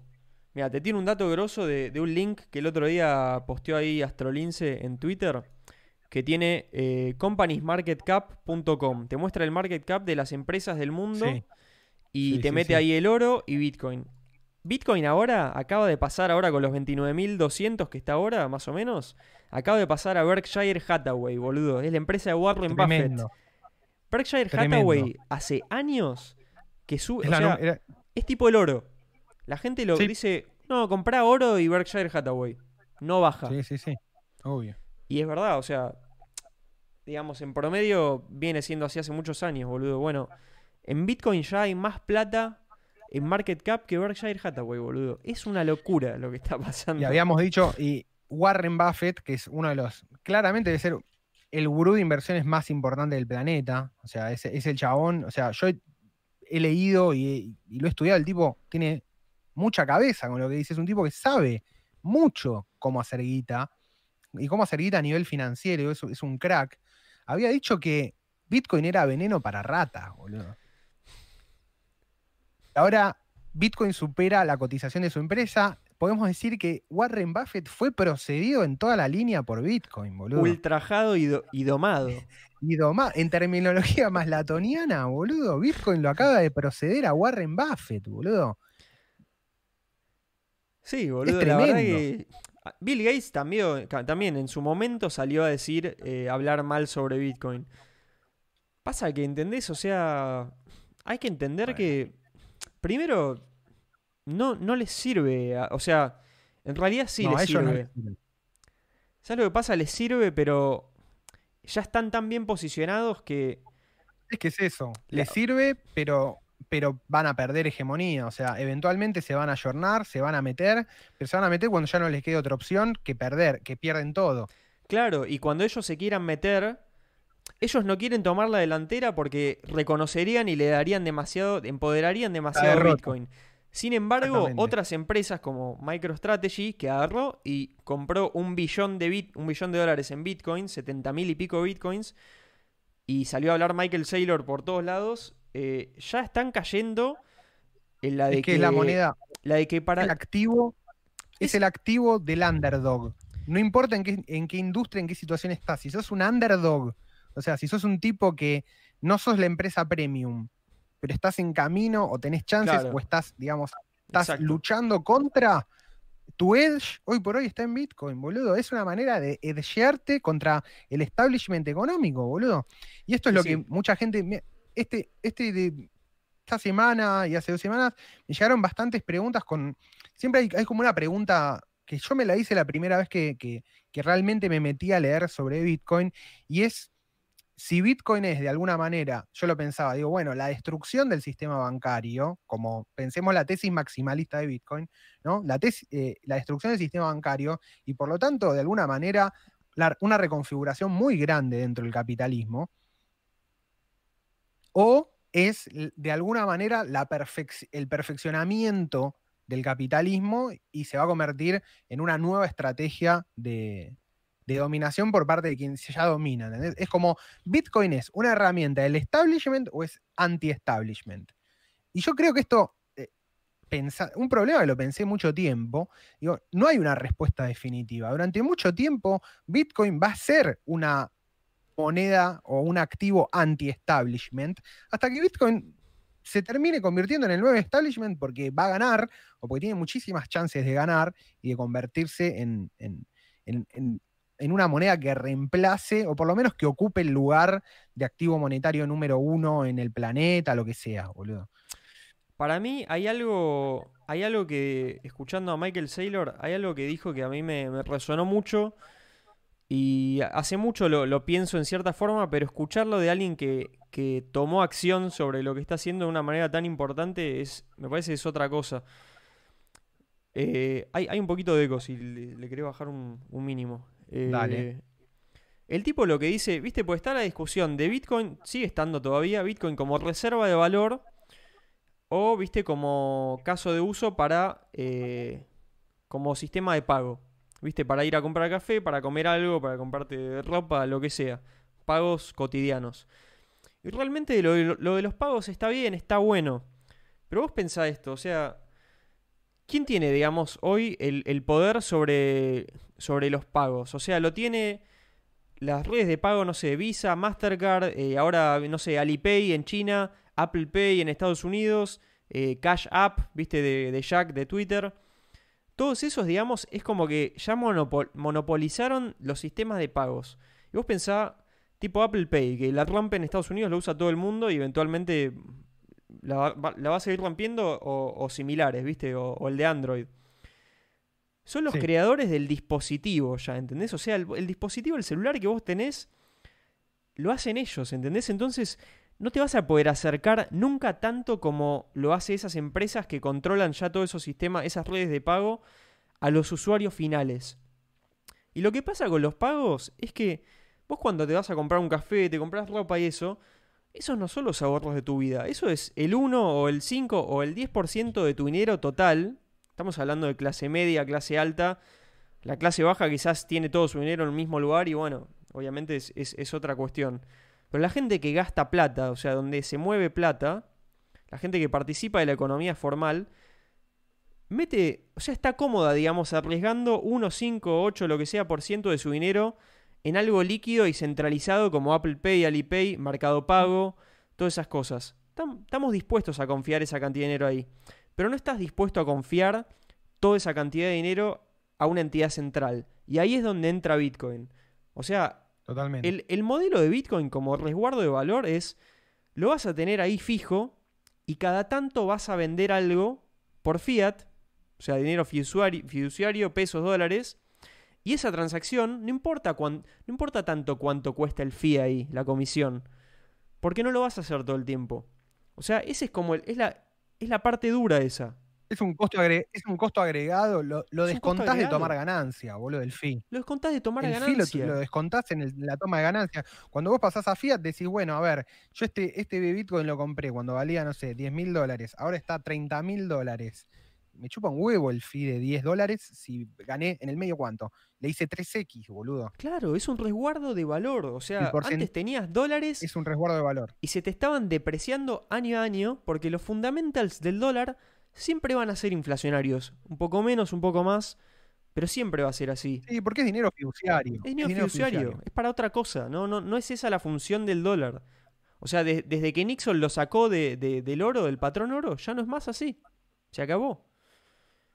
Totalmente, totalmente. A mí lo que me, a mí justamente, bueno, volviendo a hablar de esto, de lo que hablamos, em, quizás en esta, en esta discusión, ¿no? Que yo la tengo obviamente por mi extracción y por venir más, obviamente yo vengo más del lado de la izquierda, boludo, y entro a Bitcoin por, qué sé yo, por la, por la tecnología. A mí lo que me fascina de Bitcoin es la privacidad. Cuando entro, entro por la privacidad, porque digo, bueno, esto es un sistema en el cual no puede haber control y censura, lo cual es, eh, para mí es vital revolucionario. libertades individuales, parece, es completa- com- completamente revolucionario. El otro día, por ejemplo, pasó que hay un, creo, un pibe que hace divulgación científica acá en Argentina, puso un posteo sobre, en Facebook, sobre eh, el, justamente que habíamos, no sé si habíamos hablado en el otro podcast del suero equino. ¿Qué era eso?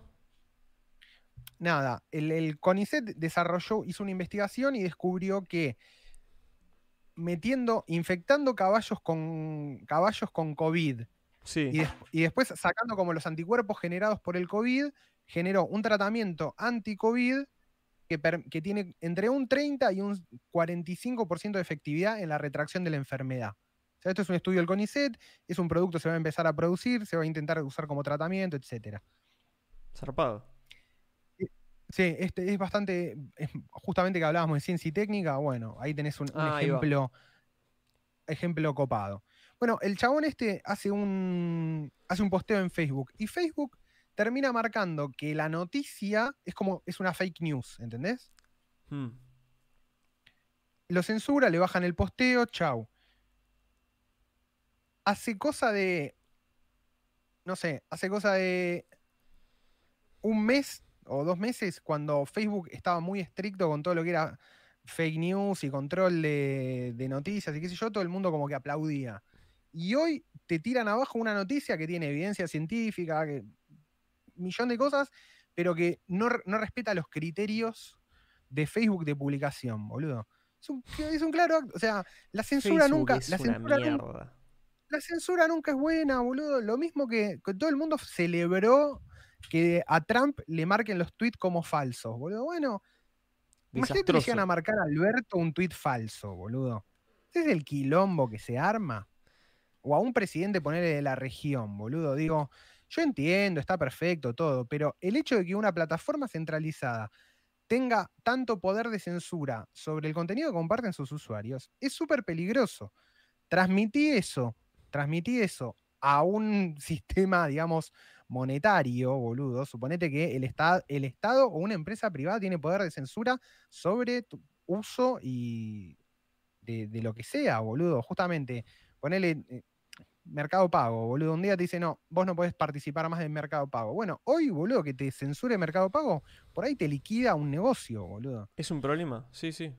Es un re problema. Entonces, el hecho de que exista una alternativa privada, o sea, privada contra dinero centralizado, ya de por sí es fundamental. Para mí me parecía como súper fundamental atractivo. Para mí, Ahora bien. totalmente. No, no, sí, sí.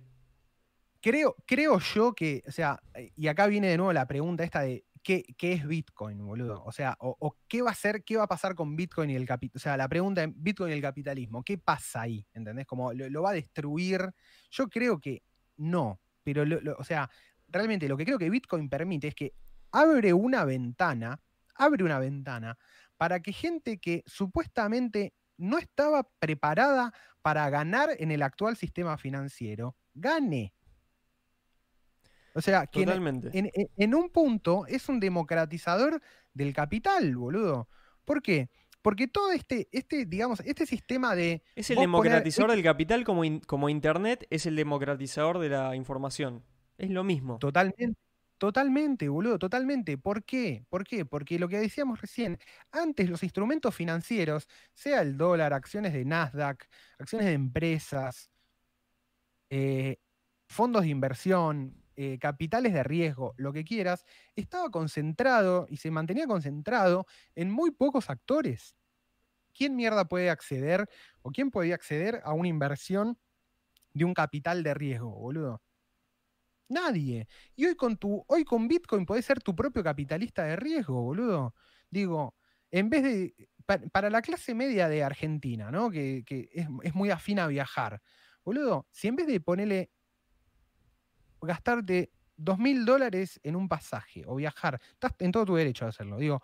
Pero hace tres años lo invertías en Bitcoin. Hoy cuánto, boludo. Hoy cuánto estás arriba. No, multiplicabas por, no sé, ya ni me acuerdo. Casi que por 10. Uh, se te trabó. ¿Estás ahí? Ah, se murió mal. Ahí estás. Explotó. Ah, estás, estás re trabado todavía. A ver. Decía algo. Hola, hola. Ahí está. Hola, hola, hola. Ahí va. Em, y prendo y. Y nada. Esto, boludo. La capacidad, la capacidad de volver a. O sea, de que vos seas tu propio fondo, ¿entendés? O de Sí, a la economía, o de sortear, de que puedas sortear el dólar, boludo, o lo que sea. Digo, no existía antes, no estaba, no, no- antes de Bitcoin no existía, y hoy existe. ¿entendés? Entonces, menos la, pre- o sea, la pregunta, obviamente para mí tiene que ver con esto, Bitcoin de alguna manera pasa como, para mí va a pasar como con el punk, boludo. O sea, originalmente parecía un movimiento anti-establishment que después termina al rock. Con pasar un poco lo mismo, es un movimiento anti-establishment, pero eventualmente esa democratización capital que va a ser posiblemente en el siguiente paso evolutivo del capital. ¿eh? es No- que. Bitcoin nos, nos lleva directamente a un estado socialista, a un mundo socialista. Pero, boludo, la ventana, abriendo la ventana, en la posibilidad de que absolutamente X Uh, se te, se te está trabando mucho. A ver, a ver, a ver ahí. hola, hola, hola, hola. Ahí está, ahí creo que está bien. Nada, boludo, que literalmente personas de una ciudad de mierda, el culo del mundo, en el tercer mundo tengan la capacidad, boludo, de ganar o de ganarle al sistema financiero, boludo. O de tener el, mismo acceso al crédito, a lo que sea del sistema financiero. Lo que, más allá de que es nuestro auspiciante, el Eden, o lo que sea, DeFi, ponele, DeFi, lo que sea, boludo. El hecho de que vos tengas la- una herramienta a, un tel- a, tres clics de distancia para tener una ganancia del 11% en en un plazo fijo en dólares, boludo. No, eso es Es increíble. abismal. boludo. E- El único, la única herramienta financiera un argentino en plazo fijo en peso, boludo. ¿Entendés? Es como te liquida. Antes, o sea, para, para acceder a algo así quizás tenías que abrirte una cuenta en, Estados Unidos estando desde acá y no sé, y, no sé, hacer alguna inversión allá. O sea, es, mucho más difícil. Hoy te compras una cripto en un montón de, plataformas que hay por ahí, la que sea, y ya está, ya tenés acceso a, toda una serie de, de- de posibilidades que eran inéditas y con una liquidez mucho más grande, porque si vos te abrías una cuenta en Estados Unidos y querías invertir en algo, después decías, bueno, pero ¿cómo la saco después la di la plata? Era todo un problema. Esto, o sea, es realmente mucho más fácil. Para Totalmente, mí, para boludo, mí se trata se trata siempre de lo mismo, o sea, ya lo creo que ya lo dijimos mil veces, pero es una garantía. O sea, no significa que va a reemplazar a todo. Vos vas a ir a un local y va a tener, todavía va a tener el QR de Mercado Pago, va a tener de todos los que aparezcan en, Estados Unidos, va a tener de Apple Pay, lo que sea. Eh, y seguramente vas a usar mucho más esos para pagar y hacer todas las transacciones del día a día. Pero lo que pasa es que probablemente tengan también al lado un QR de Bitcoin.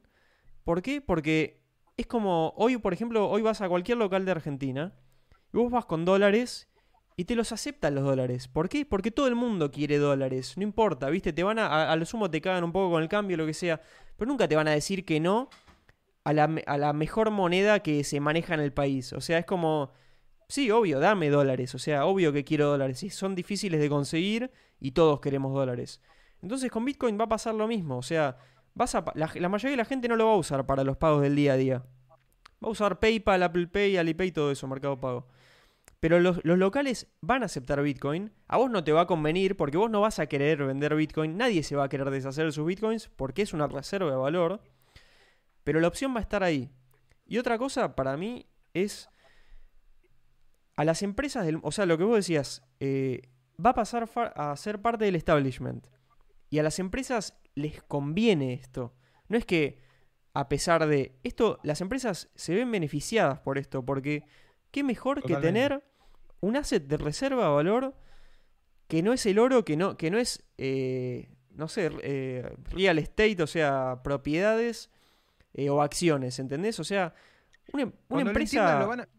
cuando, le entiendan lo van a usar, boludo. Cuando le entiendan lo van a usar. Es que todo, el, todo el mercado institucional ahora que tiene como guita de más, porque es son empresas a las que les va bien, van a, van a meter sí o sí una parte en Bitcoin, porque van, se van a dar cuenta que no, o sea, ¿qué vas a hacer? O sea, hoy, hoy pensá hoy, en momento, situación de pandemia, tenés un esto es lo que explicó Michael Saylor, tenés una torta de plata ahí parada en dólares.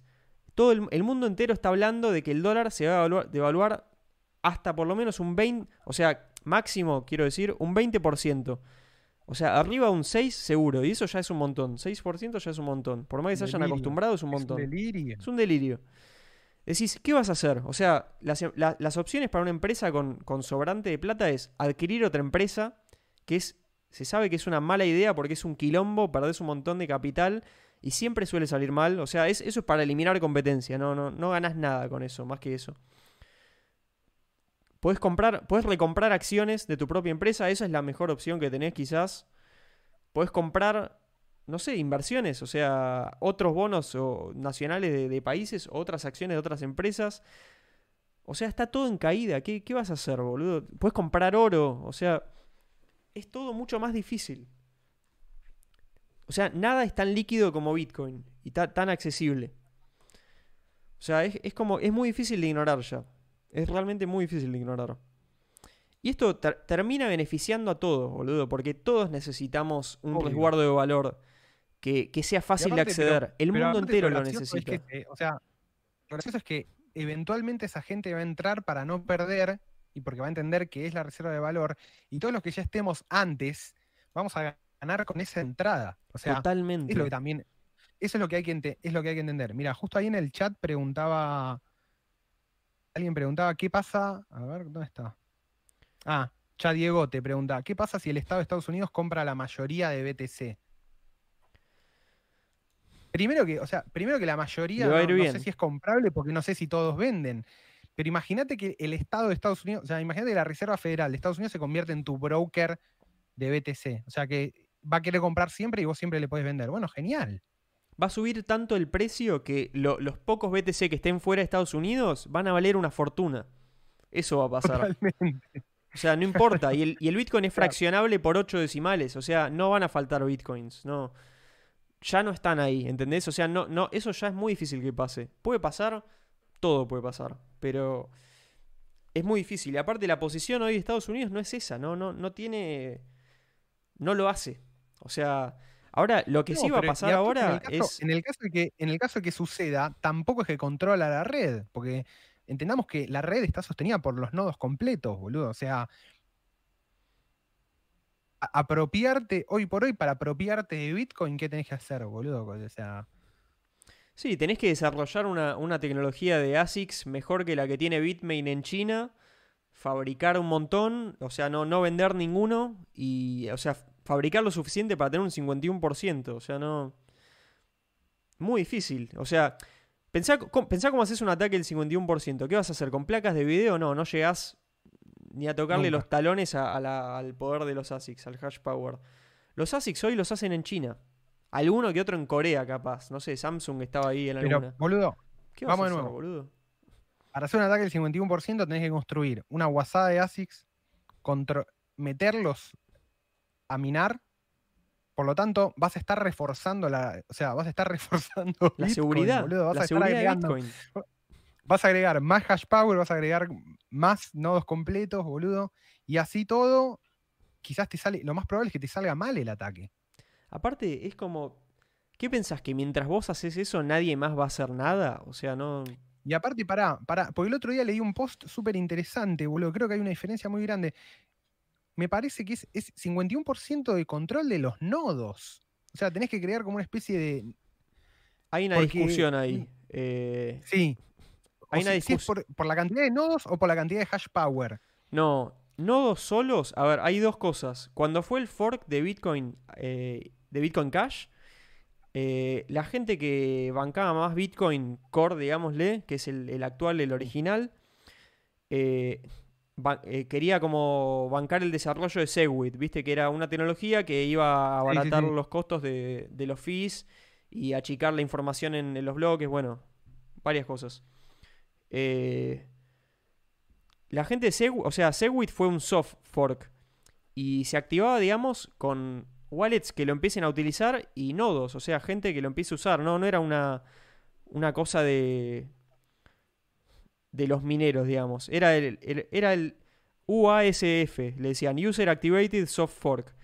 Y entonces, la gente que bancaba Bitcoin Core, que es el Bitcoin original, decía, los nodos son un poder importantísimo, digamos, para la red. O sea, no, no podés desconocer el poder de los nodos.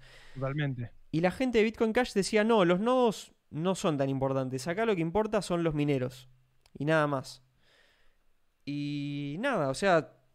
Perdió Bitcoin Cash. Perdió Bitcoin Cash por un montón de cosas. Eh, el ataque lo tienen que hacer los mineros. Porque es solo... Lo que pasa es que los mineros son los que firman las transacciones. O sea, vos tenés que...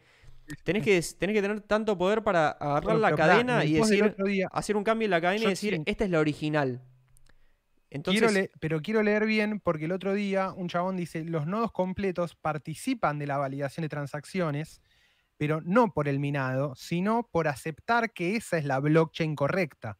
O sea que si los nodos te rechazan la sincronización con la nueva blockchain, de alguna manera te están diciendo como que me chupa un huevo, tu por más que vos tengas el hash power, yo no le creo a esa validación y le creo a la otra. Sí, la verdad, eh, es verdad. No sé si eso se hace. Bueno, no creo que es, verdad. O sea, y además no sé cómo, cómo haces ese proceso manual, si lo haces automático. No, sería una batalla tremenda como fue la del fork, que nada, había, viste, pools que bancaban un fork, eh, mineros que bancaban un fork, o sea, pools de minería que integraban cierta cantidad de mineros y bancaban más Bitcoin Cash, otros bancaban más Bitcoin. O sea, Bitmain bancaba Bitcoin Cash y, y nada, después terminó, sí, terminó minando las dos cosas. Pero, no sé, por ejemplo, por sus mineros, por sus ASICs, solamente aceptaban pagos en Bitcoin Cash en un momento, no sé si sigue siendo así. O sea, usaban mucho de su poder, pero bueno, tarde o temprano terminó ganando Bitcoin.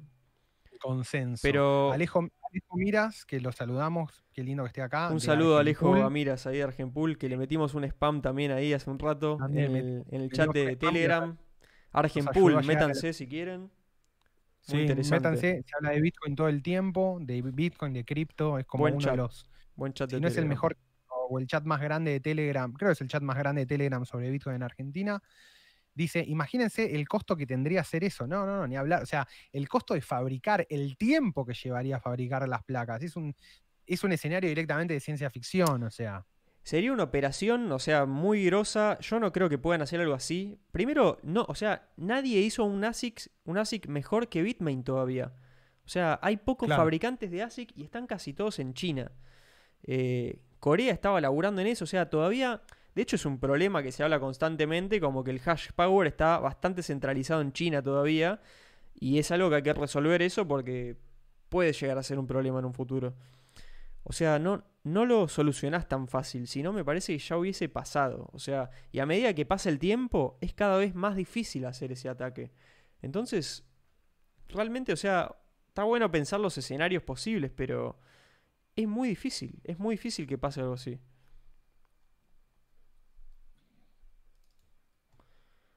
Ahí nos metió un montón de comentarios, Alejo. Ahí al principio decía, BTC viene a, democratizar el acceso a transaccionar dinero sin preguntas. Totalmente. Probablemente el tema de reserva de valor sí se vuela para establishment, pero con nuevas, con nuevas layers va a permitir acceso a todos en teoría. Es eso. Yo, yo, lo que decía la otra vez, para mí, eh, las second layers, las segundas capas de Bitcoin, donde no vas a tener un problema con los fees, es PayPal. PayPal adoptó Bitcoin. Bueno, es PayPal entonces. Vas a usar PayPal, Mercado Pago eventualmente lo va a tener que aceptar también Bitcoin. Vas a usar Bitcoin en Mercado Pago. Que vos decís, bueno, pero esto no es Bitcoin porque está dentro de ahí y viste, capaz que en PayPal todavía ni, siquiera te dejan retirarlo a una wallet personal donde vos sos verdaderamente dueño de, de los Bitcoins. Está bien, viste, no, no está todo todavía. Pero esas van a ser las. O sea, esas también son second layers. No es solamente Lightning Network. Eh, eh, el, Fiat va a ser la second layer. El Fiat va a ser la second layer. O sea. Es que cuanto más esté aceitado, cuanto más esté aceitado o cuanto más esté normalizado, y creo que esa es una de las batallas fundamentales, cuanto más esté normalizado el paso de Fiat a Bitcoin, el que va a ganar es Bitcoin. O sea, no tengo ninguna duda, porque es el que, o sea, cuando hay menos fricción entre Bitcoin que se va a expandir como es Bitcoin, boludo. Totalmente. Sin duda, sin duda, sin duda. Hoy, de hecho, hoy el cuello de, de los usuarios está ahí. Cuando tenés que explicar qué es una, diferencia. Uh, se te está mega trabando, eh. Se choteó de vuelta la cosa. No te escucho ahí. No sé, se, se cayó el, el audio. A ver ahí, estás volviendo. Se trabó. ahí te escuché. ¿Se escucha? Ahí te escuché, sí. Se traba, se traba. Mira, ahí, ahí Alejo nos dice Butterfly Labs en Estados Unidos ya crea mejores mineros que Bitmain. Dato, hashtag dato. Tremendo. Butterfly Labs está hace mucho eh, como minero. Yo me acuerdo en la, en la BitConf de 2013 había venido Butterfly Labs. Era Butterfly Labs. Pero habían tenido muchos problemas Butterfly Labs eh, con la entrega de, de, los ASICs. Tenían problemas de producción. Era poco confiable. En su momento se hablaba medio como medio scam. No sé si me estoy confundiendo de empresa o no. Ahí si te acordás, Alejo, corregime, pero...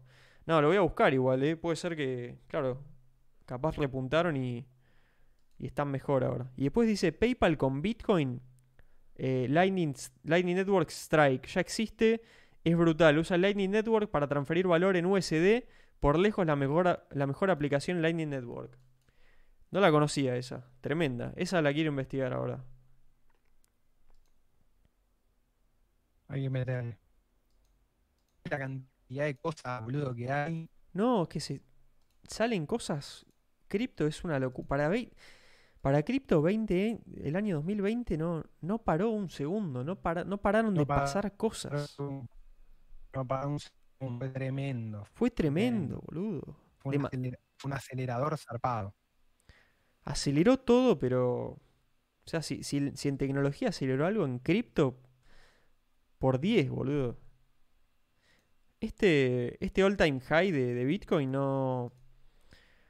No sé si era. Van, pasaron tan. No sé si era para este año, boludo. No sé si era así para este año. Si no pasaba todo esto. No, imposible de saber. Imposible de saber. Imposible de saber si no era este año. Pero. Ahí te. Se lo veía muy sólido, boludo. Se lo veía muy sólido. Es que pasaron demasiadas la caída, cosas. La caída. Vos pensás que para, para frenar la sangría de Wall Street en el momento clave de la crisis eh, coronavirus, digamos, cuando Estados Unidos, cuando Estados Unidos se da cuenta de que esto iba a ser una pandemia global y cae dos días seguidos, ¿te, te acordás? Que se destruye, tipo, pierde todo lo que había ganado en la era Trump, Wall Street. Wall Street frena dos veces las operaciones, boludo, con, con su, viste, tiene como sus triggers anti, anticrisis, boludo. Para las operaciones y cierra hasta el día siguiente. Al día siguiente abre caída brutal de nuevo, cierra y al tercer día levanta, boludo. Bitcoin no. Bitcoin cayó completamente hasta donde podía caer y se paró ahí entre, ¿qué era? 5.500, 6. El o sea, Hodler, loco, full. O sea, no, no tiene ningún, me, ningún mecanismo de, de nada. Cae hasta donde tiene que caer. Cayó. Esto estamos hablando de mayo de este año. Abril, mayo. Y el mismo año donde cae a 5.000 estando en 10.000, 12.000 por ahí, mete el all, el all time high, rompe y mete el mega mercado ultra bullish, boludo. Es tremendo lo que pasa. Da la última oportunidad, fue la última oportunidad de, de entrar a precio a precio amigo. Sí, sí, sí. Sí, ya. No Y se, aparte no se lo el- ve pegando esa corrección de 2017, ¿no? No sé, ¿viste? Está muy, Es- later- está muy lateral. No, no, no. No, no. se lo ve pegando esa corrección de O sea, la- o sea, 2017. 2017 fue esto, ¿no? Fue como una. Fue realmente una, una subida y un tobogán, boludo. O sea. Yo ahora lo veo. 2017 hubo, hubo mucho, mucho food, FUD, ¿viste como le dicen en inglés? Fear, uncertainty, doubt, muchos miedos y dudas. Porque había salido la noticia de que Tether era, era toda una estafa y que era insolvente y bueno, un montón de cosas que puede ser que sean verdad. Y ahí eso le pegó una bajada muy fuerte. Fíjate, el, el market cap de, Bitcoin era completamente otro. Eh, había menos cantidad de Bitcoins también, o sea, menos jugadores. Influyó muchísimo eso. Y ahora, yo creo que. Primero, ahora después voy a decir una cosa de Tether, pero yo ya no veo que sea todo dinero de Tether tampoco lo que hizo subir a Bitcoin. O sea, hay muchas nuevas personas, tipo consumidores, o sí, viste, personas a pie como nosotros. Está lo de PayPal, están los inversores institucionales, pero subió por todo eso. O sea, el precio no se está moviendo por una inyección de Tether ya, me parece. Es muy difícil saberlo, No, pero. ni en pedo. Y después hay otra cosa sobre Tether. La otra vez, hoy, creo que hoy leí eh, un comentario de un chabón que se llama Zane Tackett. No, no es conocido ni nada. Es un chabón que trabaja para una mesa de OTC que se llama, o trabajaba, no sé si sigue trabajando, B12C2. Es medio, medio under la cosa, pero el, el pibe eh, está contactado. O sea, sé que está, está cerca de esas cosas.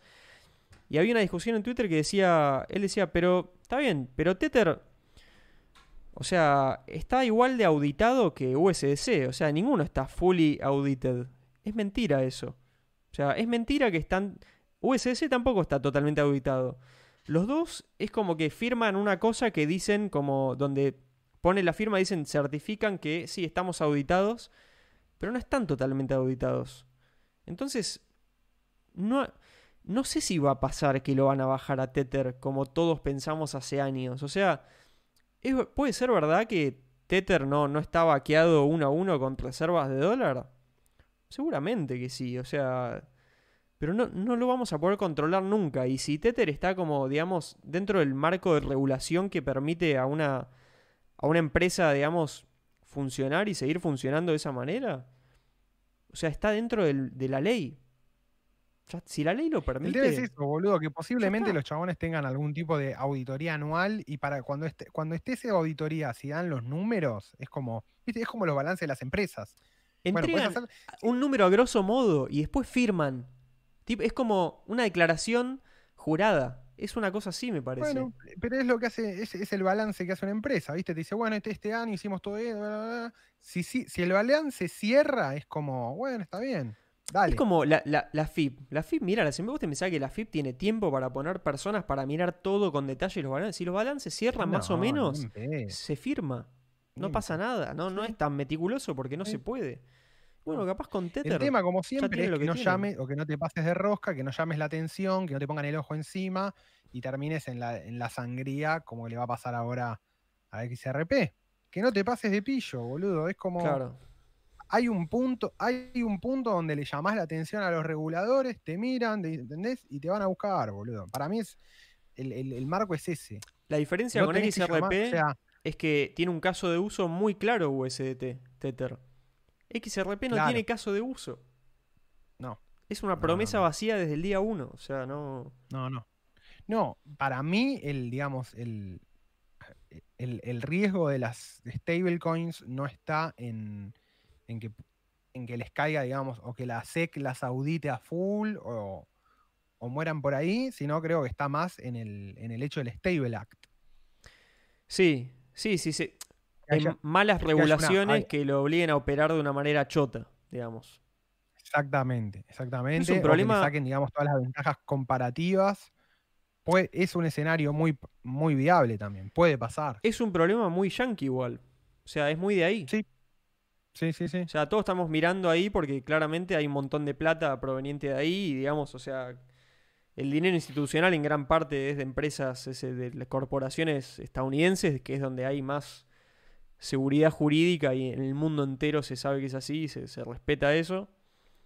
Y es importante, ¿no? No vamos a decir que no es importante, pero digo, es, sería un golpazo que no terminaría por matar a nada, en realidad. Sería un golpazo. No, no. Ya a esta altura, no. No creo. No. Bueno, ¿qué decís? ¿Lo, lo cerramos acá? Yo creo que estaba, me, me colgué, me colgué viendo el gráfico de Bitcoin, boludo. Veo el, el all time high de, de 2017 y ¿Qué- ¿Cómo Quedó quedó, atrás? No, no, ya ¿Cómo quedó? es un chiste ya. Es un chiste. Ya no significa nada. Todo de 2017 ya no. No. significa nada. Listo, ya está. No se lo va a acordar nadie. Eh, eh, eso, no, eso es algo que me vuelve. Es algo que me vuelve loco de, de Bitcoin, boludo. O sea, la, capa- la capacidad que tiene de destruir a su propia historia. Una locura. Sí, sí, es sí. muy iconoclasta, boludo. No le importa nada. No le importa. No, doesn't care. Posta que. Es el Honey Badger, boludo. Es, es, Es todos los memes. Es todos los memes Es to- aplicados. Es todos. Mira, para, ahí Juanca Galindo nos dice, hablen de Rosed, soretes. ¿Qué querés que hablemos de Rosed? Leete, leete, leete el post de la diáspora boxera. Es, sí, no, no nos podemos ir sin leer el, el- la diáspora boxera de Chale. Vamos a leerlo. Lo, promet- lo prometimos y hablaremos. Vamos a hablar, vamos a hablar ahora de Rosed. Les traje gente de Rosed, no me defrauden, es verdad. Tenés razón, Juanca Galindo, tenés razón. Vamos a leer por eso la, el informe de la diáspora boxera de Chale que está ahí llevando el tema para nosotros. Ahí en el Discord, métanse al Discord de Círculo Vicioso, ahí en, en la descripción. Ah, reclamen los me gusta, pongan me gusta ahí, dale, que así el algoritmo de YouTube nos, nos, nos posiciona. Ya tenemos mil suscriptores, vamos Listo. la puta madre. Suscríbanse.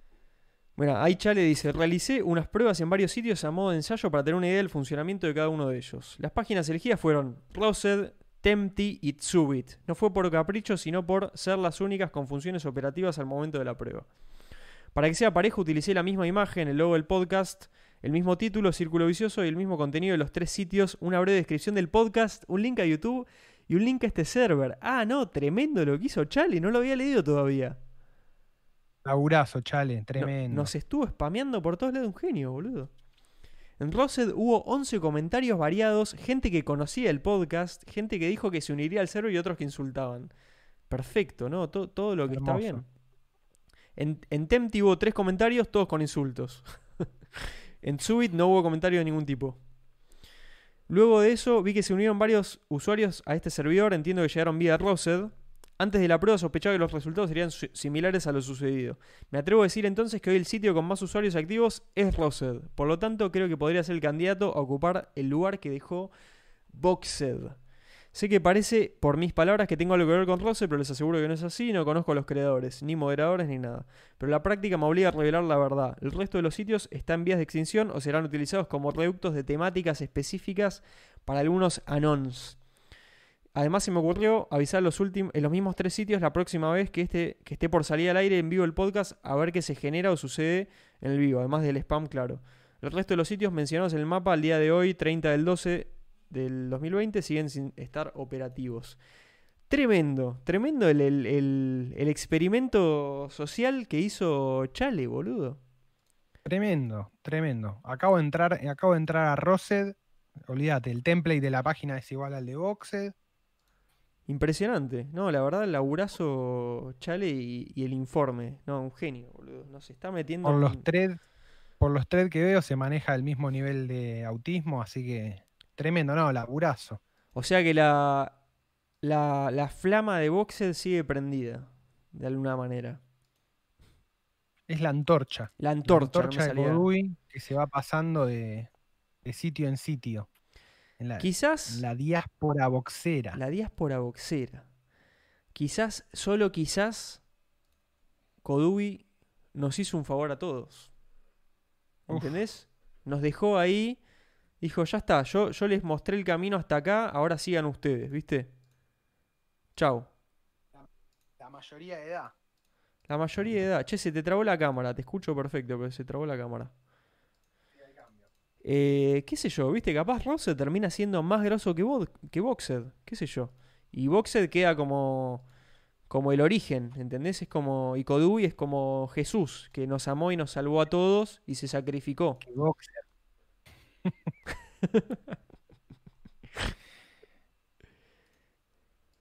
Tremendo, tremendo.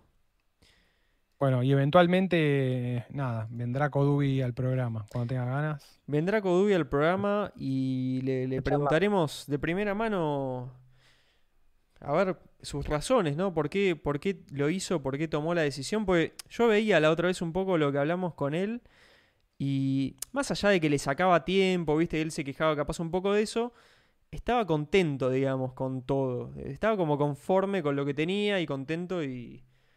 No se lo veía con ganas de cerrarlo. Era como, sí, está bien, me, me genera algunos problemas, me saca tiempo, pero, viste, me gusta todavía tenerlo y como que le, lo quería todavía. Así que bueno, no sé, algo, ca- capaz hubo algún detonante que lo hizo tomar la decisión, qué sé yo. ¿De qué te reís? ¿Estás leyendo algo ahí? A ver. Encontré el post que dice, estos normis van a hablar de, de Rosen.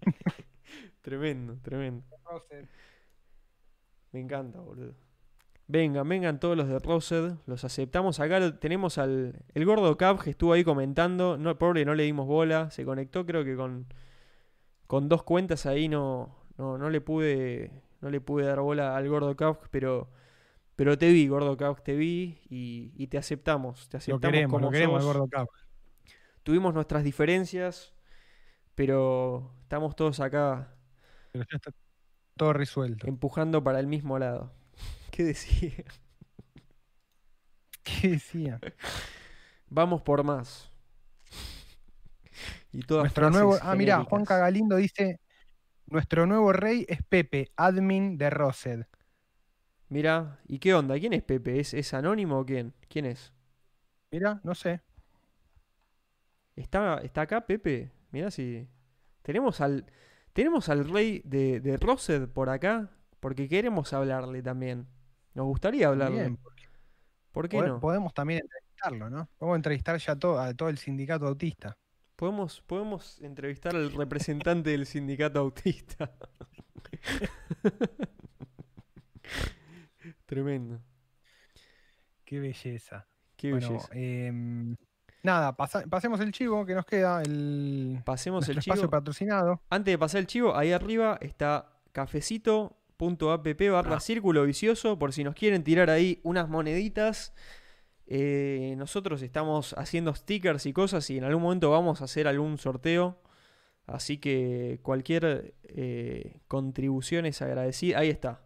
Eso lo estamos pegando por todo. Estamos spameando la vida real también, no solamente en el mundo virtual.